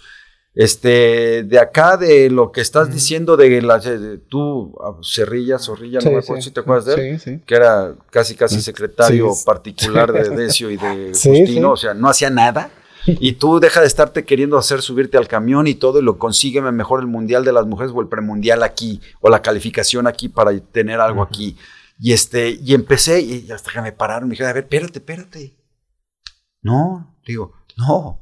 Todo esto lo decide el director de selecciones nacionales, no lo deciden ustedes. O sea, ahí pusiste tu lugar, digo. Y entonces Justino le pregunta a Decio, ¿es cierto, Decio? Y le dice, y le dijo, yo leí el manual. Tú, con el manual. Sí. Y entonces dice Decio, pues sí, sí, cierto. Entonces Néstor decide. Eso dice Decio. Eso dice Justino. Justino. A todos. Entonces fue un... Ah, agarraste poder ahí, fuerza ahí. Sí, pero nomás estaban esperando que me equivocara en lo mínimo para todos madrear. Ah, o sea, pero de alguna forma... era tu hermano también. no, eh, no. el entrenador al principio era Sven Goran Y este... Y entonces, sí, y empiezo a hacer cambios. Y en la, tú llegaste en la, en la, en la. Sí, a mí me tocó la, última etapa con Sven. En la, este, en el CAR era un desmadre, o sea, llegadero, metedero de gente, salidero, entrada, o sea, era un relajo. Dije, a ver, a ver, a ver, aquí, a ver, aquí no puede entrar la gente. Ok, el día de visitas, ok, ¿qué día quieren? El miércoles van a venir, ok, el miércoles les hice un salón para que tuvieran visita y todo, que se bajaran. Y va a haber una persona, tienen que hablar y decir, y decir el nombre y decir las placas del carro para que pueda entrar, porque un entradero es salidero. A los cuartos nadie se puede subir. Bájense de los cuartos y aquí reciben a la gente. Porque luego en los cuartos, llego al cuarto y había 10 gentes arriba y, fumando y con cerveza. A ver, ¿qué? A ver, espérense. Entonces cambié todo. Molesté a los jugadores porque les cambié los hábitos que tenían. Pero un hábito. Recuerdo que llegó Gio, llegó Gio y me dicen, oye, ya llegó una televisora que quién sabe qué. ¿Cómo que llegó una televisora? ¿Y a quién le dijo? Ah, es que habló el tío de Gio que va a venir. ¿Y quién es él para hablar? ¿Qué autoridad tiene él? No, pues es que él dijo que venía. No, ni madres no los dejen entrar. ¿Por qué? Porque no, porque, a ver, espérate, esto es un lugar, hagan la solicitud con mucho gusto y todo, pero que haga una, va a venir con una orden, quién va a llegar, qué, todo, o sea, no hay problema. y empecé, Televisa, le digo a los jugadores, a ver, vamos a empezar porque les doy a ustedes el respeto de sus tiempos, entonces a fuerzas, no es, no es, no es, a fuerzas tienen que ir si lo solicita y lo solicitamos ustedes, pero nos tienen que hacer una solicitud. Muy bien, está bien, me firman reglamento y todo. Oye, a las 5 Televisa, dos jugadores está solicitando, o sea, antes, ah, ok, vamos a mandar, ¿qué te parece este y este? Ok, aceptamos esos dos, muy bien. Los tienes de 5 a 6. Sí, perfecto. Tienes tu cita, su papelito, tienes tu cita de 5 a 6 con esta televisora y todo. Ya. Me llega Televisa a las 5 y cuarto. A montar. Cuarto para las 6. Ah, ya estamos listos. ¿Ok?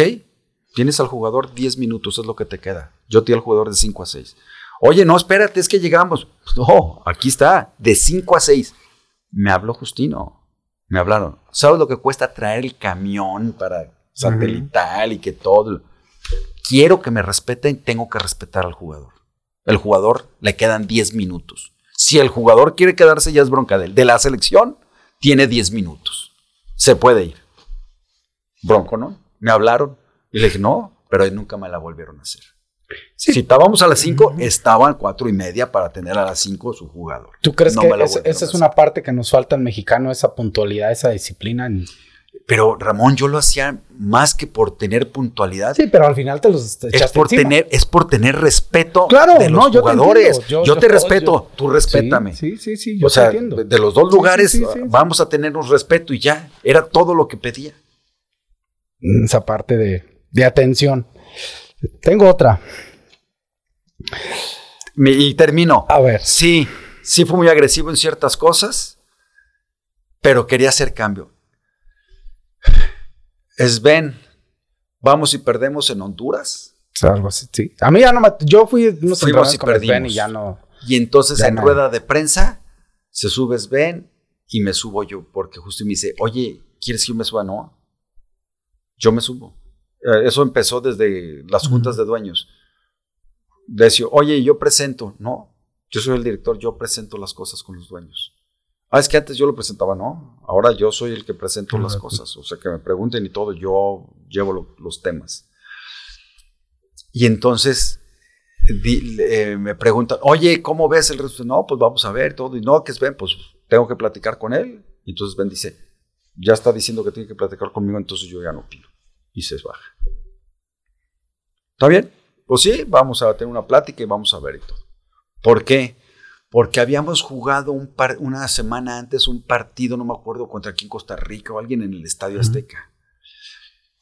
El camión ya para irnos al, saliendo los jugadores, saliendo con gente de los cuartos, lo que te dije, los boletos, gente esperando para los boletos, un desastre. Y entonces, a ver, ¿por qué? pregunté, no, pues es que le han perdido un poquito eso de respeto que le tenían antes y ya ves que los europeos están acostumbrados que, que, se manejen solos y que tengan la educación.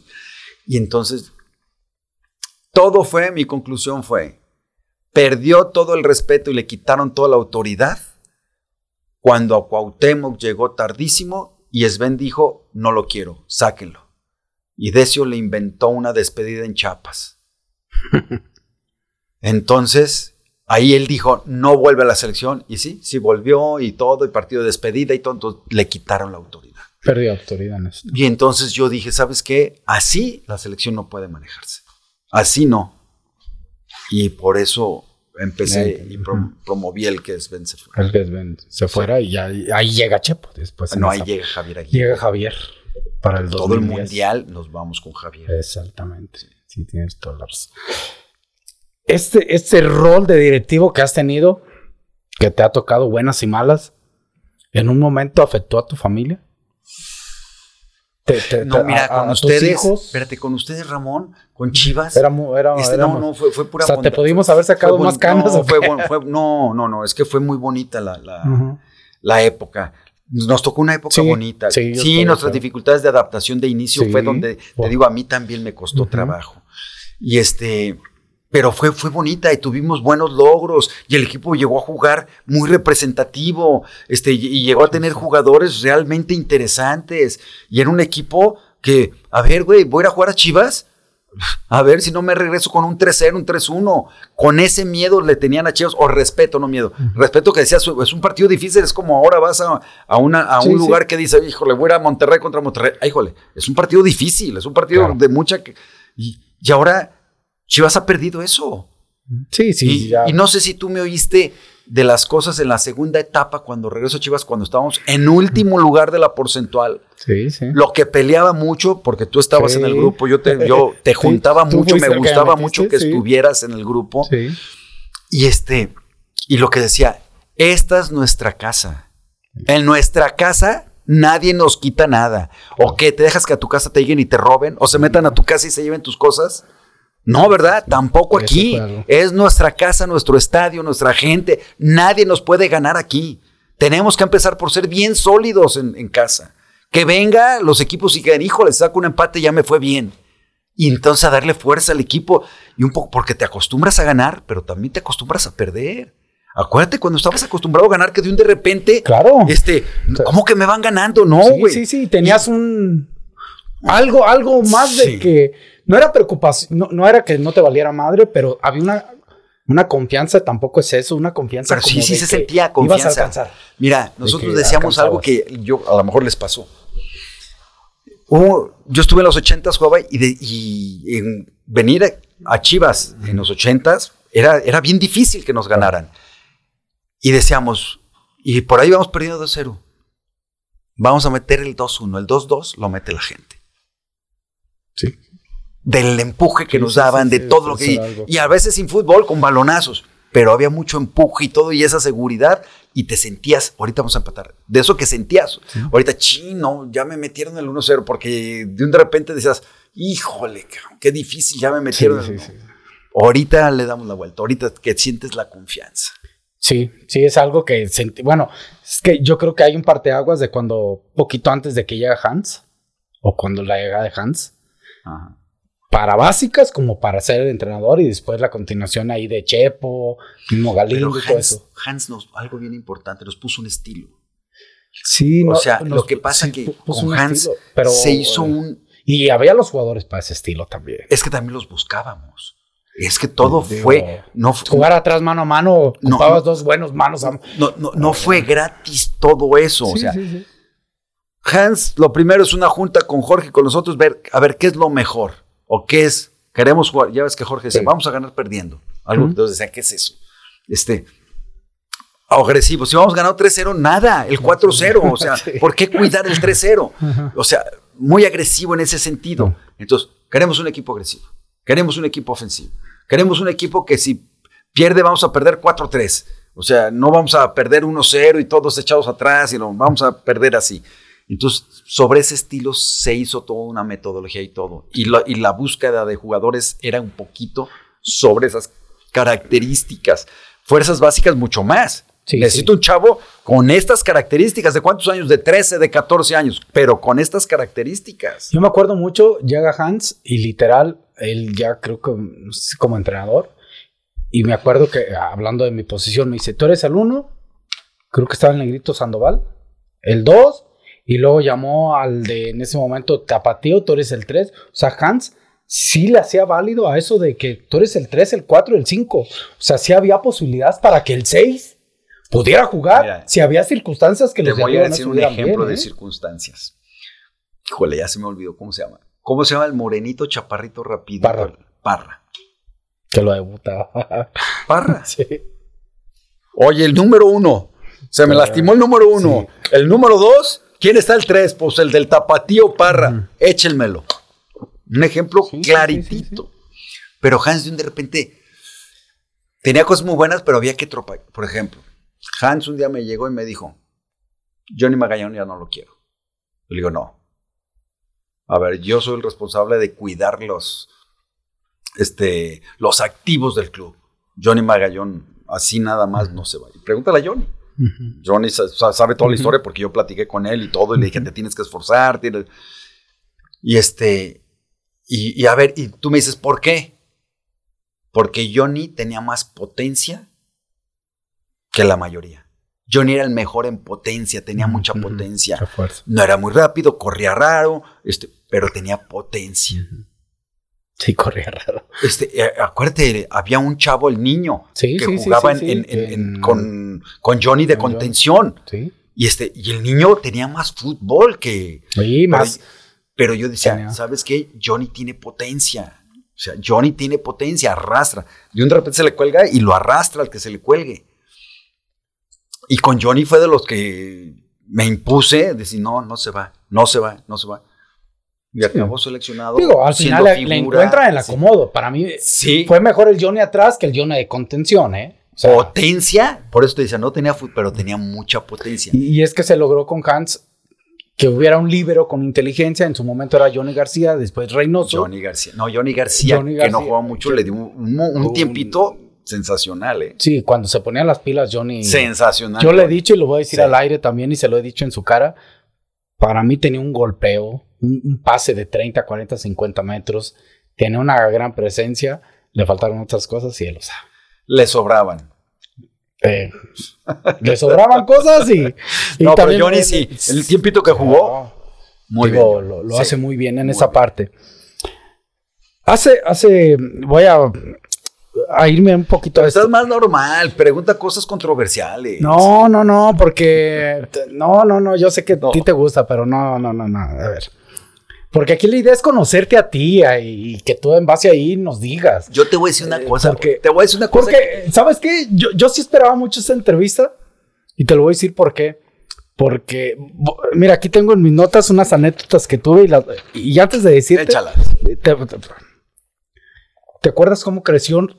Yo te considero mi amigo. Y la verdad aprendí mucho de ti. Pero ¿te acuerdas cómo creció? Porque antes, ¿cuál era? ¿Nuestra relación cuál era? A ver, con el tiburón y contigo tuve problemas de lo que te estoy diciendo, de adaptación, en que les decía cosas que ni yo estaba muy convencido. O sea, me costaba trabajo, ¿eh? Pero, pero acuérdate, ah, déjate recuerdo la memoria. Hay una anécdota y yo esa la tengo bien marcada y le doy gracias a Dios. No como pasó, pero le doy gracias a Dios que pasó, porque creo que a partir de ahí yo y tú cambiamos eh, en el tema yo, yo capitán y tú directivo y creo que, creo, quiero pensar que tú también cambiaste para bien. Quiero pensar. El Néstor que yo conocía es el Néstor que llegaba, serio, porque todos los de la torre me enchaca, el Chepo, tú, hasta mm, ya yo un poquito menos, porque ya fue mi entrenador y lo conocí, bueno, está en Chepo, pero ya yo como más. Tiene una, una cara diferente. Ustedes sí son más serios. Tú y Chepo son. Eh, eh, si, si, no los conocen, dicen, estos están encabronados, están enojados. Yo me identifico un poco ahí. Cuando tú llegabas, que yo era capitán y que ya, que se, lamentablemente se va Osvaldo y todo, que me toca, tú llegabas, saludabas a algunos, a algunos, y a los demás no saludabas y estabas ahí. Siempre estuviste ahí presente en el entrenamiento. Va. Ah, para allá voy a la anécdota. Estoy poniendo este preámbulo para que la gente nos entienda. Yo eh, voy a inaugurar mi casa, ya te estás acordando, esta, mi casa en la que estamos hoy en día. Y yo invito a todos y menos a alguien. ¿A quién? A mí. Exactamente. No te invito a ti. Pasan dos o tres días y un día me llamas, Ramón, ven. ya terminamos de entrenar y me, me agarras. Me dices, ven, güey, quiero preguntarte algo. Y yo me acuerdo que yo dije, ¿y qué pasó? O sea, yo el tema futbolístico, ¿da? Algo pasó. Dije, sí, dije, chingado, ¿qué pasó? Y me dice, oye, te quiero preguntar algo personal. Y yo le digo, ah, sí, Néstor, dime. Así me dijiste y me gustó eso de ti. Oye, güey, así. Tengo tus palabras aquí. Oye, güey, ¿por qué no me invitaste a la inauguración de tu casa? Porque sé que invitaste a todos menos a mí. Me invité hasta la que a una. Bueno, te olvido. Invité a todos menos a ti. Y ahí te, me acuerdo que me, me dijiste eso, que por qué no, yo te digo. Por una razón Hoy, hoy, hoy lo puedo decir que a lo mejor ya pensando, a lo mejor lo manejé mal, no debía haberlo hecho, pero bueno, eso ayudó para muchas cosas. Te dije, Néstor, no te invité porque tú, voy a decir las palabras que te dije. No me acuerdo, a ver, dime. Así. No te invité porque tú tienes, siempre eres un directivo. Llegas, todos te vemos como directivo. Llegas, saludas a algunos, no a todos, y siempre traes tu cara de culo. Esas fueron mis palabras que te dije en la cancha. Te dio risa. Ja, ja, ja. ¿Sabes qué me contestaste? Y ahí empezamos a hablar bien. Y yo le agradezco a Dios ese momento porque a partir de allí, yo como capitán y tú como directivo, nos empezamos a comunicar mejor. Te voy a decir por qué. Te da risa cuando yo te digo, es que siempre te das tu cara de culo. Entonces yo te digo, Néstor, ah, fue un clásico eh, que lo ganamos. Dije, Néstor, fue un clásico, lo ganamos, la inauguración de mi casa, yo iba a estar contento, una casa que me costó mucho trabajo, invité a todos y la neta, pues si tú vas, pues a lo mejor muchos no se iban a divertir porque te iban a ver a ti como directivo y no se iban a, divertir, a soltar, ¿no? Esa fue lo que yo te dije. Y tú me contestaste, yo pensé que me ibas a decir, no, cabrón, me hubieras invitado. Yo pensé que me ibas a decir algo así, ¿no? Me dijiste, ¿sabes qué, Ramón? Déjate platico. Y te sentaste. No te acuerdas, pero yo sí, yo aquí la tengo, mira, aquí.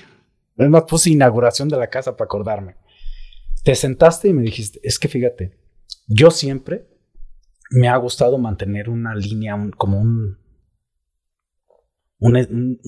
como un, no pared, como un espacio de, de, yo directivo, tú jugador, como un espacio, un espacio de respeto, de todo eso. Y yo me acuerdo que te dije, si este Néstor que está hablando conmigo ahorita llegara así diferente, no perderías el respeto, al contrario, creo que ya lo tenías y lo ganarías más. A partir de allí, al siguiente día, yo me acuerdo que yo hice la prueba y, te dije, hola señor Menchaca, a partir de ahí te dije Menchaca, fíjate. Y te riste, me dijiste, ¿qué onda Morales? ¿Cómo andas? Y a partir de ahí yo sentí, y puedo decirlo, y así pienso yo, que tengo una amistad hacia ti, que te tengo un cariño, un agradecimiento hacia ti. ¿Sabes qué me pasó, Ramón? me acuerdo perfectamente. Ahorita que estás diciéndolo, me acuerdo, ¿eh? Pero a partir de ahí cambió, porque yo, inclusive, creo que fuiste cambiando, no por mí, no, no me voy a echar porras ni nada. Puse ese ejemplo porque salió esa anécdota ahí. A partir de ahí empezaste a tener más soltura, inclusive con nosotros llegabas, eh, tenías la misma disciplina que a mí me gustaba. Tú sabes que yo soy parte de esa. Me gustaba la disciplina. Y, pero, pero ya era un Néstor diferente.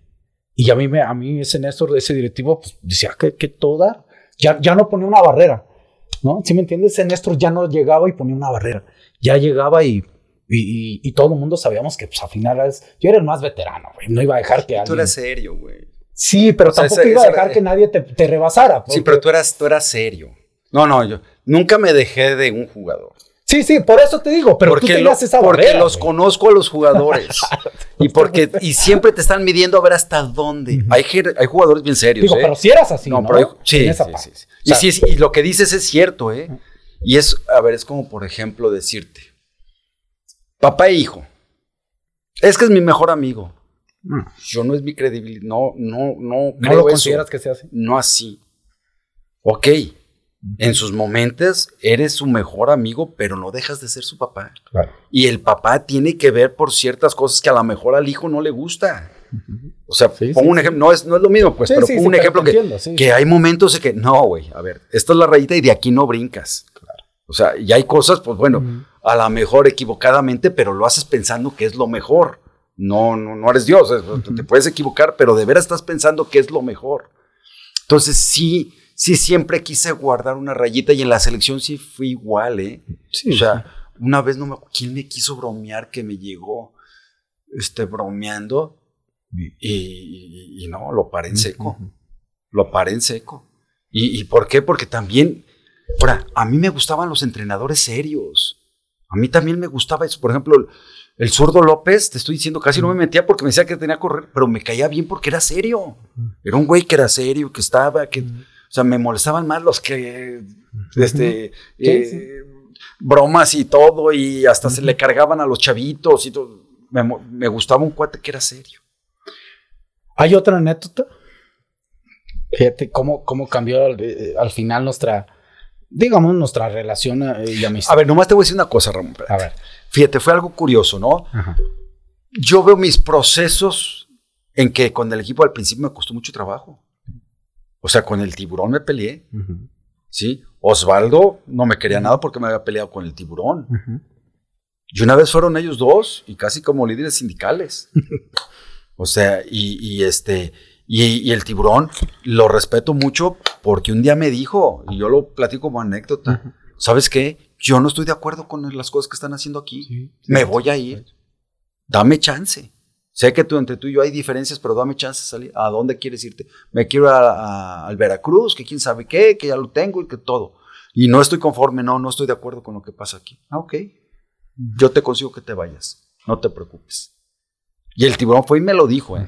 Fue y me lo dijo y te digo, me cayó bien, y me gustó porque, ok, muchos o, estábamos o estaban este, inconformes, pero es bien difícil dar un brinco de decirme quiero ir de Chivas y de que te pagan más o menos bien y que tienes un puesto y que tienes una imagen. Bien difícil. Y dicen, bueno, me sacrifico un poquito aquí, pero tengo todas esas bondades como toda la vida. Y, este, y el tiburón fue y me lo dijo y no te preocupes. Es que mira, no, no te preocupes. Si, si piensas así, lo hacemos. Y fui con Jorge y le dije, vamos a sacar el tiburón. ¿Cómo? Sí, me dijo esto, esto y creo que este, se vale. Y, si queremos que los demás agarren posición de todos estos cambios, creo que esta es una oportunidad para mandar un mensaje. Y me acuerdo que que Osvaldo se enojó. ¿Cómo que ya vas a vender al tiburón? Que... Y dije, a ver, a ver, espérate, espérate, habla con él primero. Y bueno, era alguien que... Era súper cuate. Sí, sí, sí. Y entonces habló con el tiburón y entonces se enojó con el tiburón. ¿Cómo que te vas? Entonces, ¿Cómo que te vas? Porque él fue el que me lo pidió, eh. Claro. Después, fíjate, creció nuestra, digamos, nuestra una relación más, más abierta, por llamarlo así, que después se me acaba a mí el contrato y empezamos a negociar mi contrato. ¿Te acuerdas cuánto duramos negociando No. mi contrato? No me acuerdo. Tres meses y medio. Yo no tenía representante. Y hablábamos y esto. Este. Y no era el tema económico, porque te voy a decir el contrato que me hiciste. El último contrato, cuando yo salgo de Chivas, así que no lo terminé, yo le digo a Néstor, digo, yo tengo dos cosas que sí no voy a ceder en el tema de contrato. Tiempo y quiero retirarme en Chivas. Yo te decía eso. Y tú me decías, pues mm, el tiempo no lo sé y el retiro, pues a todo mundo le gustaría. Eh, tuvimos tres meses estira y afloja y estira y afloja y estira y afloja y estira y afloja hasta que un día en Estados Unidos me llamas a tu cuarto. Vente, Morales, ven. Ya voy. Y me dijiste, ya no quiero negociar contigo porque me gustaron tus palabras, te tengo buen aprecio, creo que tú también me las tienes a mí, así me dijiste, y no queremos que nuestra relación se desgaste. Tráeme a alguien cabrón, así me dijiste, tráeme a alguien cabrón para que negocie. por ti". ¿No te acuerdas? Llegué, llegué a, a Juan Andrés Amán. ¿Te acuerdas de aquel contrato? Fueron cuatro años, fíjate, cuatro años, yo te pedía cinco y al final se quedó en cuatro. El primer año era lo mismo del sueldo que estaba. El segundo año eran 50 mil menos, el tercer año eran 50 mil menos, el cuarto año eran 50 mil menos. Yo lo único que pedí era terminar mi contrato y retirarme. fíjate. Ramón, ahorita me estoy acordando de que. ah, Y ya sí. Por teorías que yo tenía. Ajá. Es que sabes que tanto tiempo no debes de seguir ganando más y más y más. Y yo. Y, y sí, sí, sí, sí yo te recuerdo. Yo no. ese- te- no- no te platicamos al principio, lana. ¿eh? Yo te peleaba a tiempo. Yo te decía, mi sueño es retirarme en Chivas. Y, y ese contrato se había terminado en 33 años. ¿Estás de acuerdo que para retirarme en Chivas 33 años, a como yo estaba, era joven? Este, tú estabas entero, no estabas lastimado. Exactamente. Entonces, pero ese era mi sueño. Entonces, yo me acuerdo mucho de ese contrato contigo porque, porque hasta en una te sorprendiste cuando me dijiste, ok, te voy a bajar 50 mil. Le dije, sí, bájamelo, no importa. Yo lo que, a mí dame, yo te peleaba 5, al final me diste 4, me ves dar los 5, güey, como que ah, me corrieron antes. Me fui, güey, me fui Pues sí. por eso. Es- y ya, bueno, ya después esa, esa es otra historia. A lo que voy cuento esto porque al final, a partir de ahí, yo conocí al Néstor, después la vida nos lleva a que seamos compañeros en la misma empresa, trabajaste en los medios. Eh, en toda esa parte de, de, de, de, de etapa de, de directivo, así que te tocó y todo eso, ¿te arrepientes de algo? Sí. Sí. Sí, hay cosas que dije, híjole, creo que la regué. Sí, por Sí. supuesto. Sí. Eh, mira, pasa una cosa también. Siendo futbolista, te vuelves bien competitivo en todo. Porque de chavo te diviertes y luego entre más pasa el tiempo, Sí, eres competitivo. compites con tus amigos. Es Y que luego competir sigues compitiendo y te haces muy competitivo. Entonces hay cosas que de un de repente, este, mi forma de pensar o de verlas, creía yo eso, ¿no? O sea, de veras pensando que era lo correcto. Pero por esa competitividad a lo mejor no me dejaba tener un panorama un poquito más abierto. Yo me hice muy amigo después, o bueno, tuve muy buena relación contigo, con Omar Bravo, con gente que me peleé mucho. O sea, con Sí. gente que, que me vale madre. Omar, ¿no te acuerdas que lo mandé al tapatío Sí, sí. a jugar? El venado. Este, y ahorita, no, pero eran figuras, me vale madre, juegan en el tapatío. Pero, y- pero sí, pero también a las 6 de la mañana fui a sacarlos del bote. Sí. sí. O sea, o sea, también estaba en las otras. Sí, sí, sí, sí, Sí. Siempre estuviste ahí. Y este, y tengo muy buena relación con ellos. O sea, contigo, con, con, con, Omar, que era, ya ves que no era fácil Omar. Y, llegué a tener buena relación con Omar. Con el bofo, nunca tuve muy buena relación. Nunca. es que no era fácil el bofo, ni de hablar con él. Llega la selección, este, Cuauhtémoc tenemos bronca porque empiezan que van a tener reporteros dentro de la selección y entonces, entonces me junto con ellos y les digo, no hay nadie que trabaje en los medios mientras estén aquí en la selección para el Mundial. ¿Cómo alguien de adentro va a reportear? O sea, todos, no, no. Y todo era porque sabía que Memo Ochoa lo quería Televisa. Mm, y, y, entonces, después de la junta viene Cuauhtémoc Blanco y me dice, oye, yo tengo un programa. Y sí es cierto, de años en Chicago, de radio. Ah, ok. Y estaba en Fox Sports, ¿no te acuerdas que estaba en la televisión? Sí, sí, sí. Ah, sí, sí, un tiempo que estuvo ahí. Y entonces, ¿qué onda? Le dije, ¿sabes qué? Pues mientras estés en la selección, diles que te den un break de un mes. Ya nos vamos al mundial. Pues me voy. Le hablo a Javier Aguirre y le digo, ¿sabes qué, Javier? Cuando te contraté, y cuando platicamos, hicimos unos, unos escribimos una hoja con, los ¿eh? tratos. bien formal, Javier. ¿eh? En eso se me hizo 10 puntos, bien formal. En lo que quedamos lo cumplió. Y uno era, dentro del campo, él tiene la decisión y yo opino. Yo nomás opino, digo lo que pienso. Que creo que así debería ser. Como siempre ha sido, a ver, en alguna plática. Digo. De, a ver, en una plática antes de los partidos o después de los partidos, yo me metí a decir algo sin que me lo pidieran, porque a veces me pedían que diga, oye, ¿quieres decir algo? Ah, ya decía. Pero si no, con Chepo, con Hans, con Yayo, con todos los, con Efraín, con el que estuvo, yo me quedaba callado y escuchaba. Y muchos me decían, Hans, por ejemplo, me decía, oye, no es normal que entren a la plática. Y yo le decía, ¿y cómo voy a evaluar al entrenador? Un día te sacó en Monterrey, a ti y a, Ibar. Bueno, pero más por Ibar, a mí no era Pero fue porque llegaron tarde. No, pero más por Ibar. Y tú sabes que Ibar no, sí. Ah, no, no les, no dos minutos, no cierran puertas. sí, pero, no, pero no le gustaba un poco. O sea, a mí me consideraba como gente de fútbol. Mm. A mí me consideraba ahí de gente de fútbol. Yo con todos este, me quedaba callado. Pero sí le dije, ¿sabes qué? Es mi única forma de... Quiero ver que lo que digas es lo que quiero ver en el campo. Quiero saber qué está pasando. Quiero saber qué jugador, pues, si está cumpliendo. Según yo jugó mal, pero cumplió con alguna tarea específica o qué. Quiero darme cuenta. O sea, no es, no es para hablar, ni es para... Y si, vamos a, y si vamos a platicar de esto, voy a platicar contigo, no con los jugadores. O sea, tú tienes tu lugar, tú, en ese sentido. A ver, ¿y cuál fue la pregunta que ya me desvié, güey? de que, de que y que. Ah, no, no, no. Entonces me dice que, se va. Que Javier Aguirre. ¿Y sabes qué? En una juntas que en las juntas que teníamos, este Carrillo le dice a, Javier que quería llevar que pusiéramos en la lista final a Neri Castillo. Mm. Y entonces yo ya sabía, entonces me llevó una estadística. Le digo, Javier, el primer juego lo llamaste jugó 60 minutos. No hizo nada sobre eso. El segundo juego jugó 30. El tercero entró para, para terminar el partido, o sea, de cambio. Y los otros tres no lo hacía más, no, lo, no ha entrado. Sí. Dime si lo necesitas. Porque yo sí te digo que se pone a chupar y pone a los chavos a fumar. Allí o este, se juntaba con los chavitos, a vela, o sea, o sea, la influencia no es buena la de él.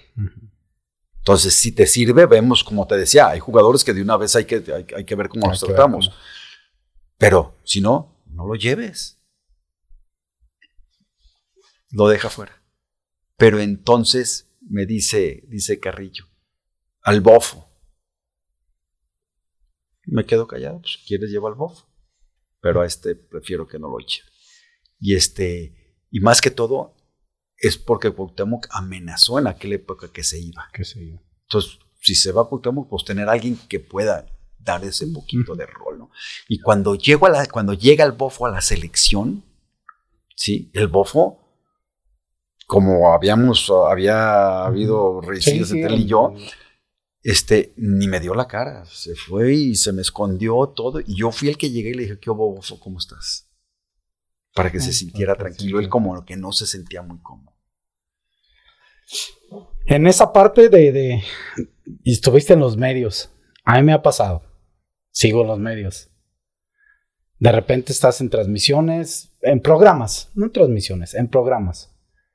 A como te conozco, ¿te ha llegado, te ha llegado a molestar de decir, ah, nomás que están diciendo esto? O sea, has llegado, sí te has llegado a encabronar, así, a, mí de repente en radio, no, no es esto, no es así. Por supuesto. Ha habido cosas que dices, no, a ver, lo que hicieron los jugadores de Chivas hace unos años que se filmaban ellos haciendo esas barbaridades. No, no, no me cabía en la cabeza. Hasta tontos. Porque si yo he sido directivo, les hubiera, o sea, me hubiera enojado mucho. O sea, ¿cómo tú mismo te denuncias? O sea, había cosas que decía, o sea, qué poca inteligencia. Ramón, los últimos años yo les decía, a ver, chavos, ganan, váyanse a un restaurante si quieren y hay una copita y si quieren, la gente hasta les va a pagar la cuenta. Si pierdes, no salgas, güey. Te van a decir, me van a mandar fotos, porque a mí me llegan, o sea, los de, los aficionados me mandan fotos, me mandan un chorro de cosas que te vieron y que todo. O sea, yo, yo eso tenía mis dudas. Yo, espérame, hasta que un día me pasó. Yo tenía mis dudas de que sí era aficionado de repente esa parte, ¿no? Tú sabías que a mí Jorge me llamaba mucho. Sí. ¿O no sabías? Sí, sí, sí, sí, sí, sí. Digo. Y son de las cosas que yo creo que Jorge no hacía bien. Bueno, a mí me llamaba bastante y dos veces, digo, me, decía, mira, y me aventaba sobres y yo abría los sobres amarillos de, grandes, de cartas y yo veía muchas fotos. A mí me ponía entre la espada. Claro. Y a mí eso, claro. a mí eso, yo, yo, yo estoy muy agradecido con, con Chivas, estoy muy agradecido con, con don Salvador Martínez para descanse, muy agradecido con eh, Jorge, en paz descanse, porque fueron diez y medio años muy buenos y seis meses malos. Pero los seis meses malos no los voy a dar prioridad por, porque fui más feliz que infeliz.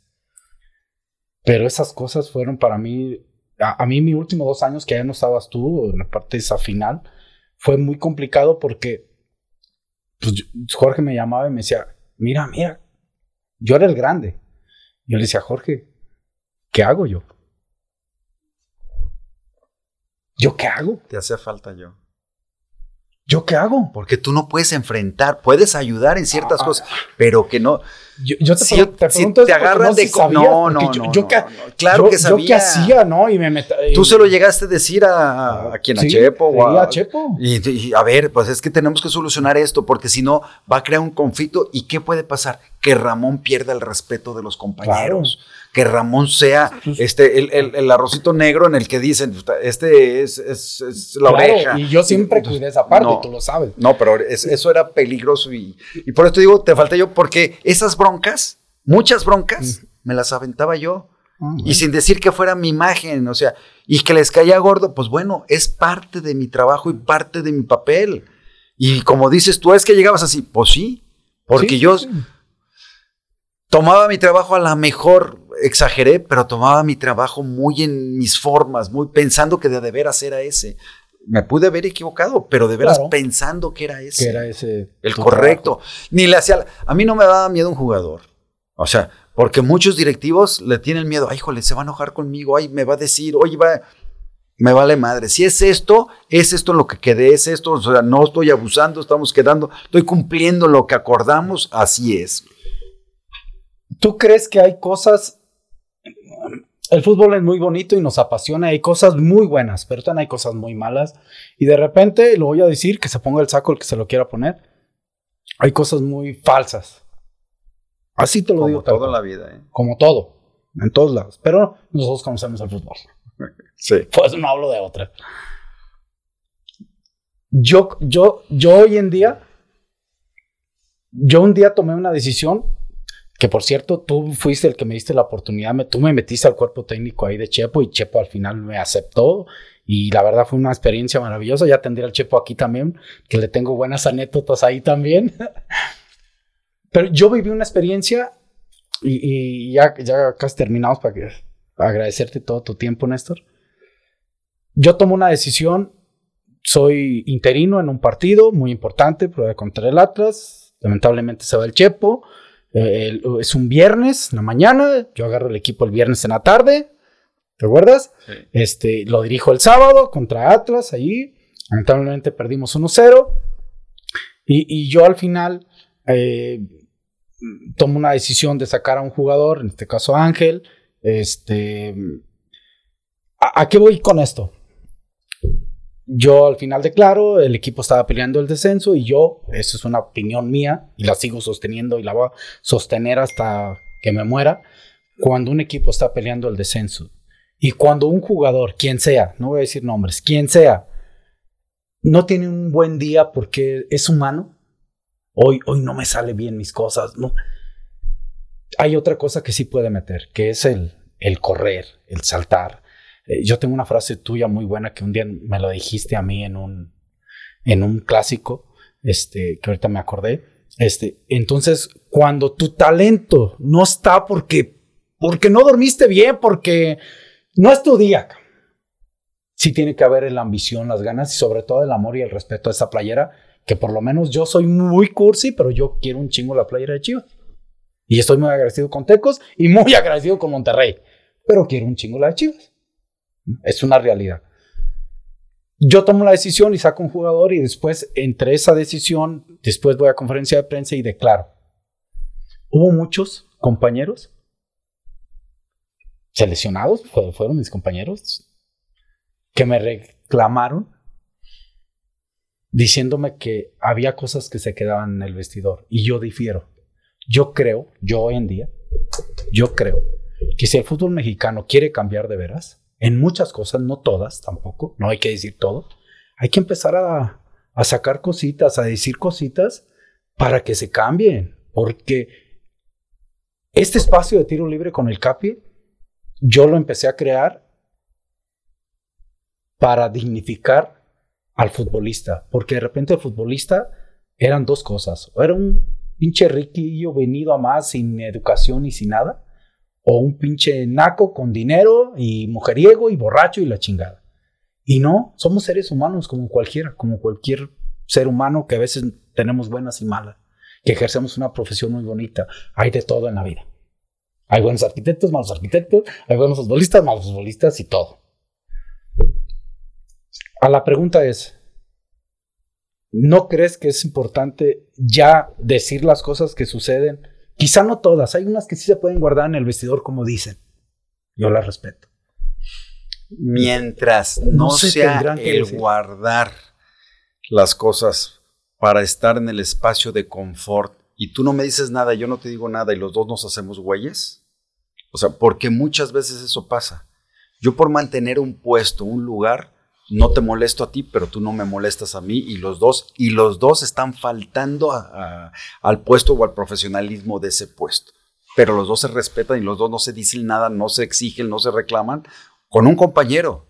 ¿No te pasó que algún compañero de cierto prestigio que llegó un momento y dice, oye, corre, güey, también tienes que correr? y, a veces no reclamabas porque luego te contestaba y ya para no generar. A ver, esos son falsos o falsas amistades o falsos tratos, porque eso no te lleva a nada, te lleva a hundirte más.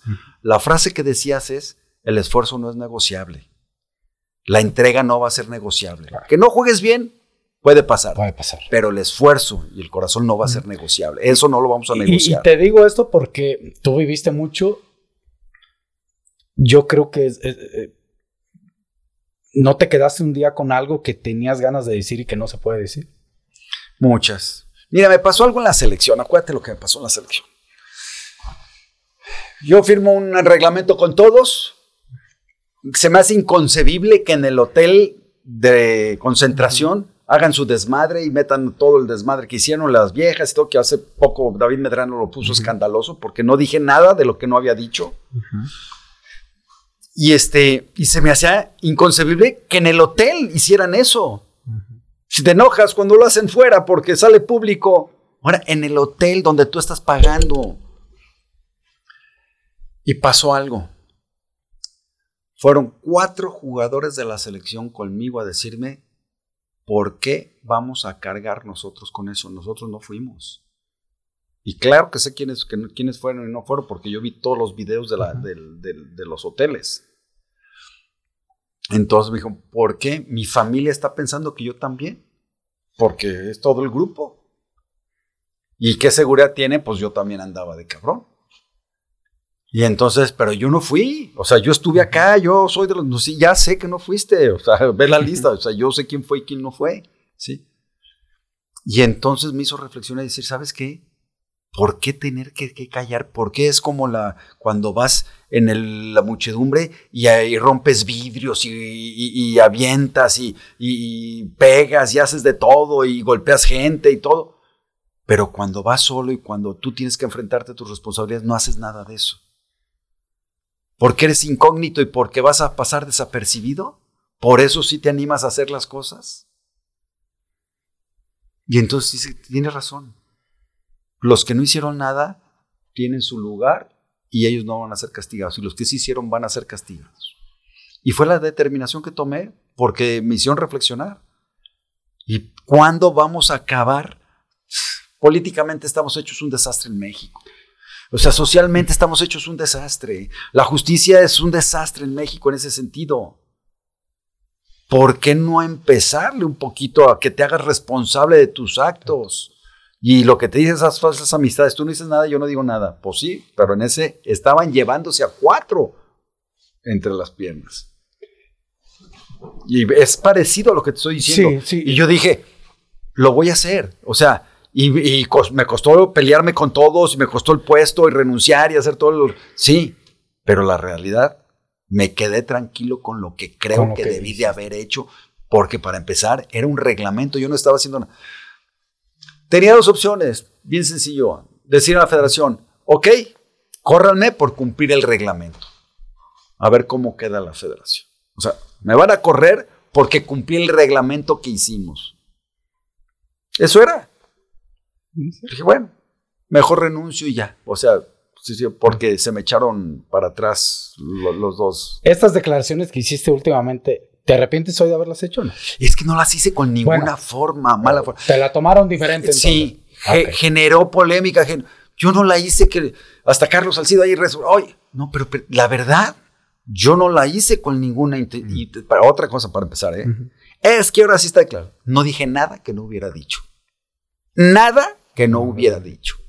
Nada todo ya lo había dicho, porque todo es eso. Y dije lo que en su momento fue.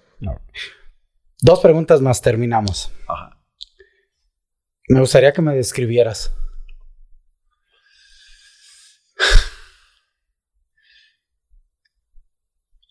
Renegón sí, pero siempre tratando de ser honesto.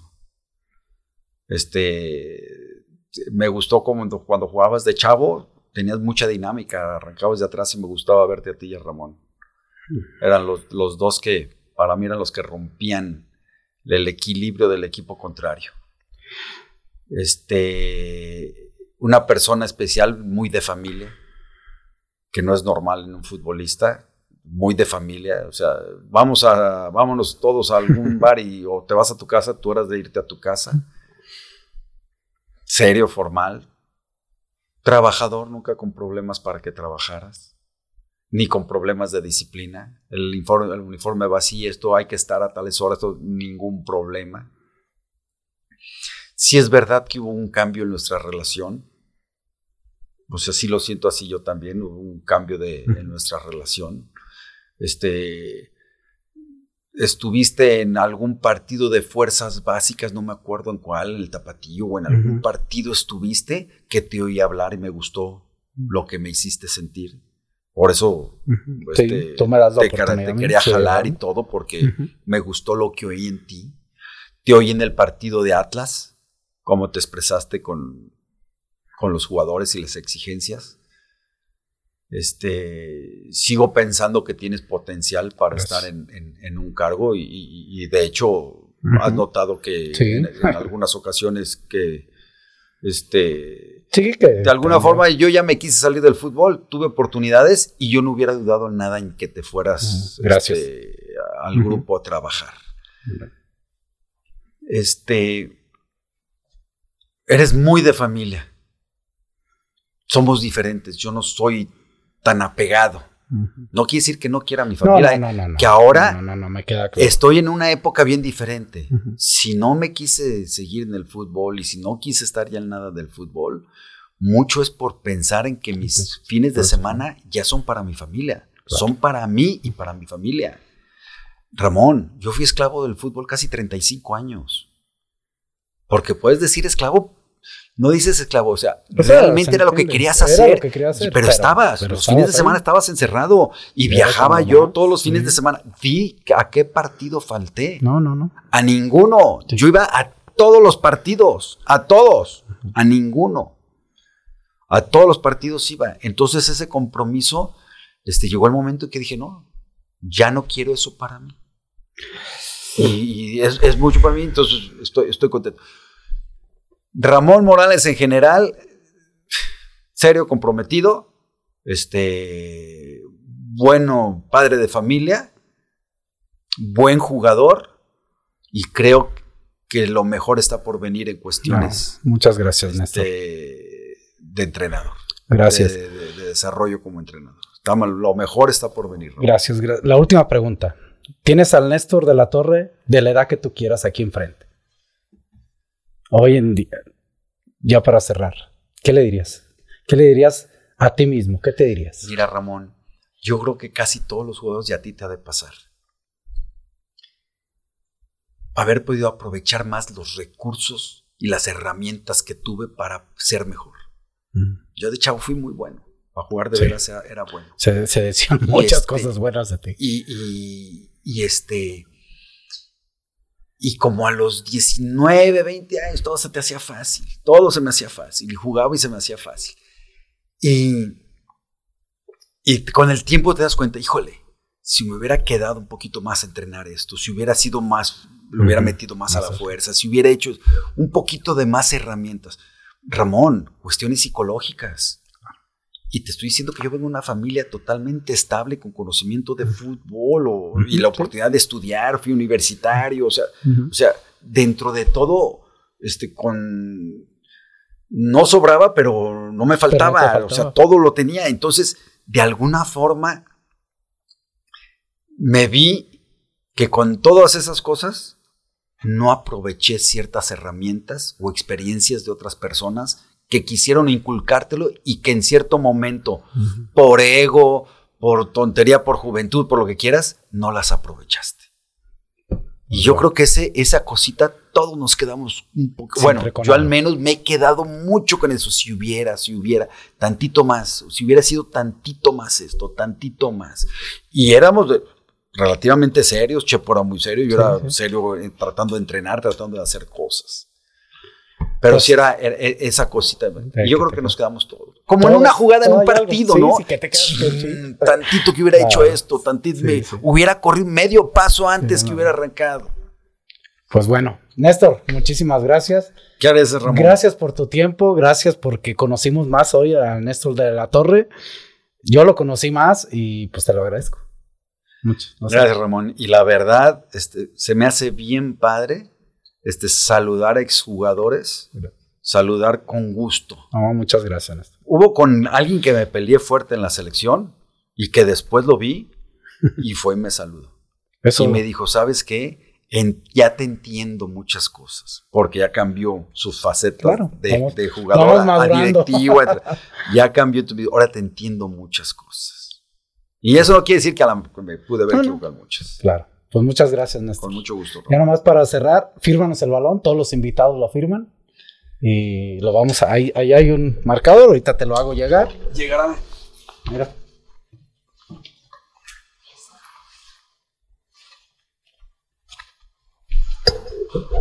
Ahí está. Este, amigos, pues en lo que Néstor nos hace el favor ahí de firmar, eh, recuerde, suscríbase, denle like ya están los demás este, episodios, ya arrancamos la temporada 2, este, ya regalamos una playera, así que pues ya viene el balón también para la segunda temporada. Y recuerde que también vamos a, traer, hacer un sorteo para traer a tres aficionados que vengan a hacer el podcast conmigo como agradecimiento de que nos están apoyando aquí en el tiro libre con el Capi.